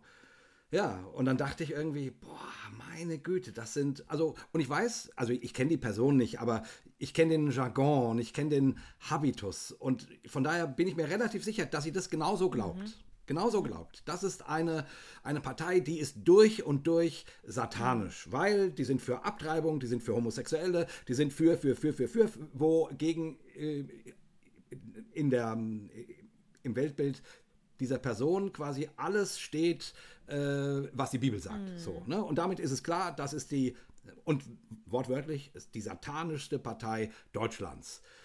Und dann denke ich irgendwie, boah, ja, wie soll man denn da miteinander ja. reden? Wie soll man denn, denn da in ein, in, in, ein, in ein fruchtbares Gespräch kommen? Irgendwie und, und könnte man sich nicht daran orientieren, was ein Martin Buber gesagt hat?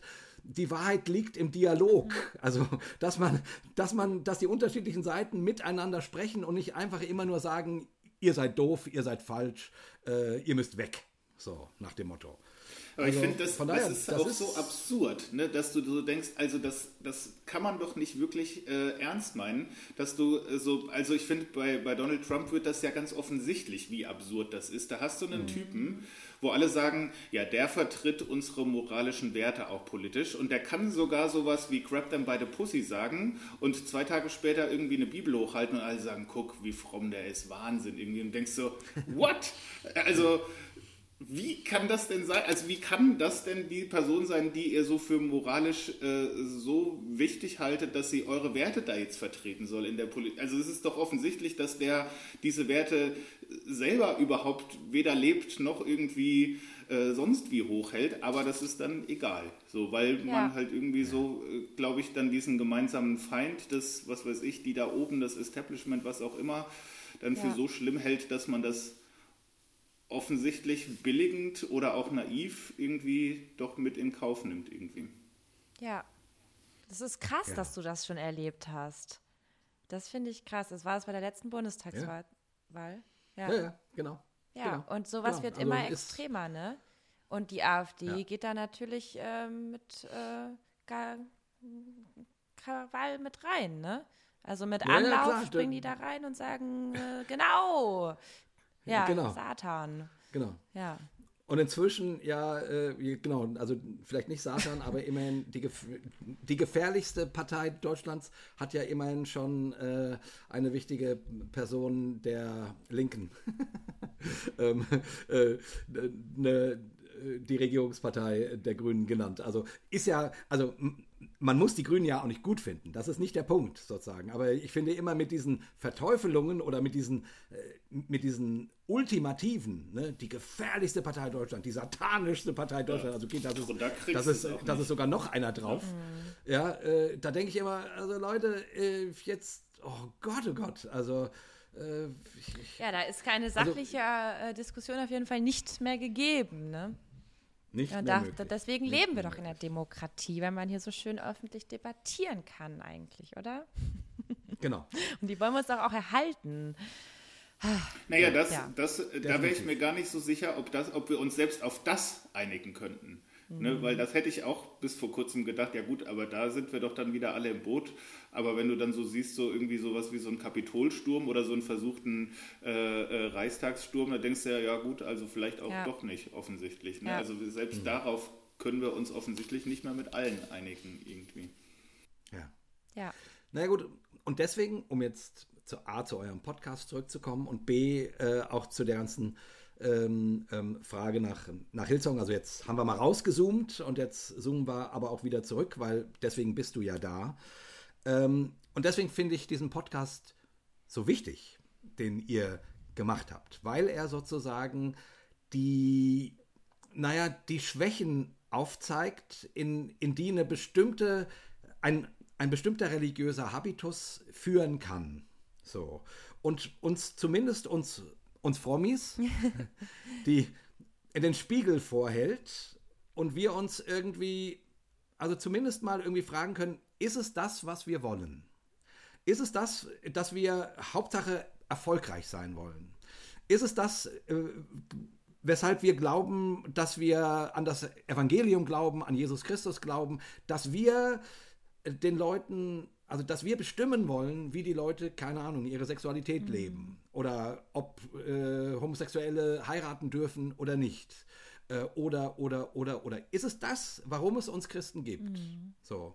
Und ich finde, also jetzt, das sind nicht die Fragen, die ihr stellt in dem Podcast, aber trotzdem sind die sozusagen als Hintergrundfolie mit mhm. dabei. Und das finde ich, ähm, brauchen wir also sage ich mal so ganz einfach, einfach für uns fromme Menschen, Christenmenschen gesprochen. Wir brauchen das. Wir brauchen, dass uns jemand die Frage stellt, wollt, wollt ihr wirklich euer, eure, eure Religiosität so leben? So, und äh, genau. mhm.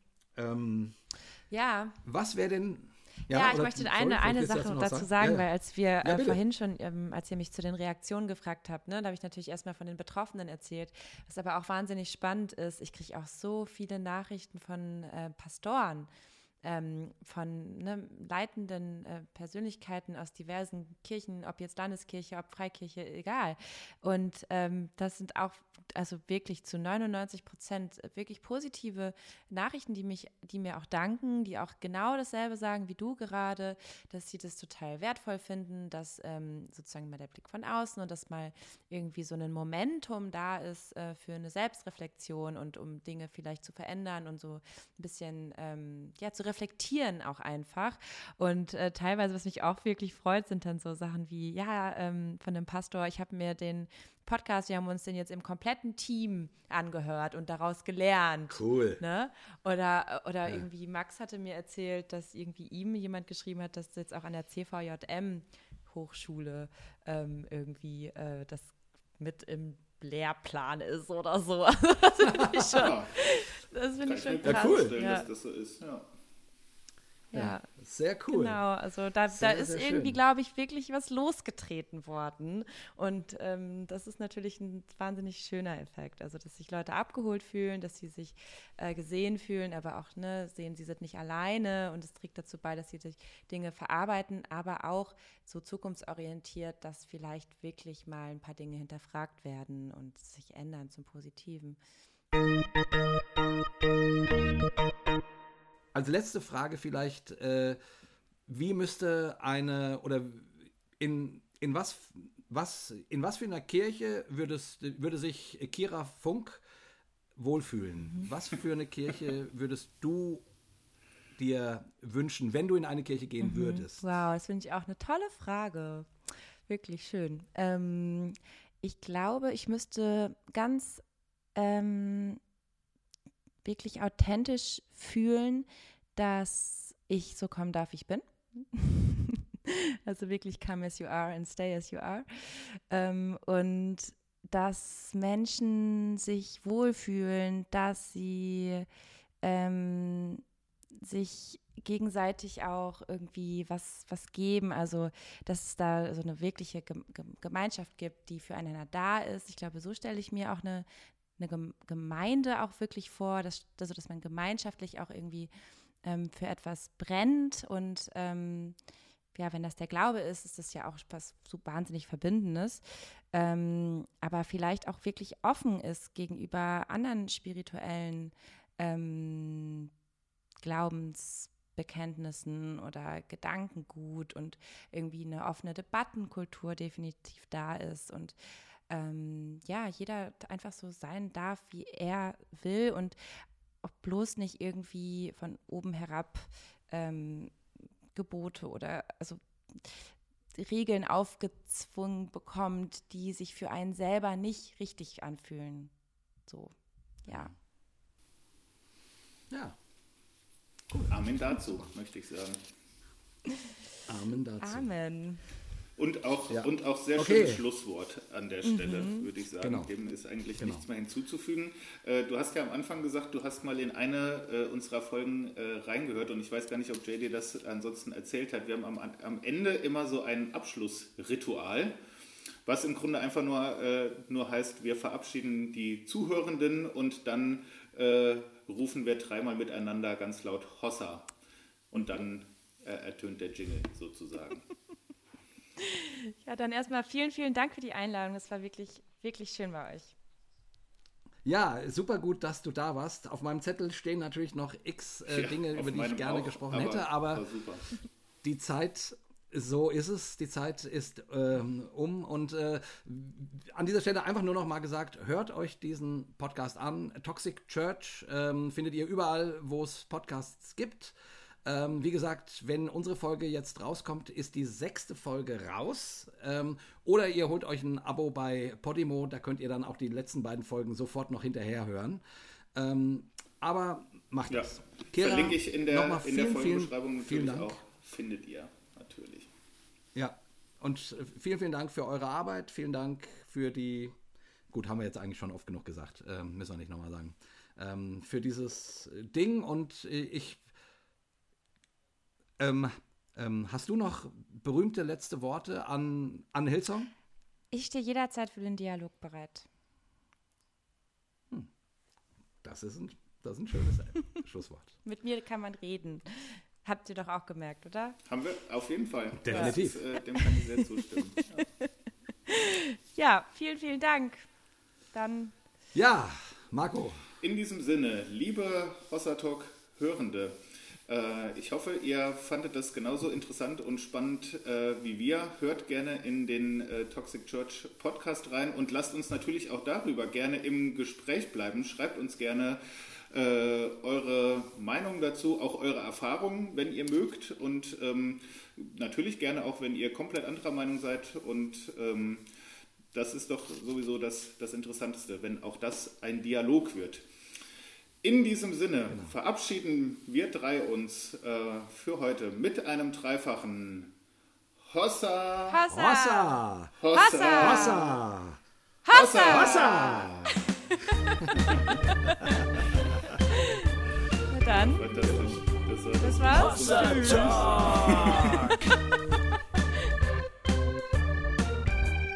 Jay und Marco erklären die Welt.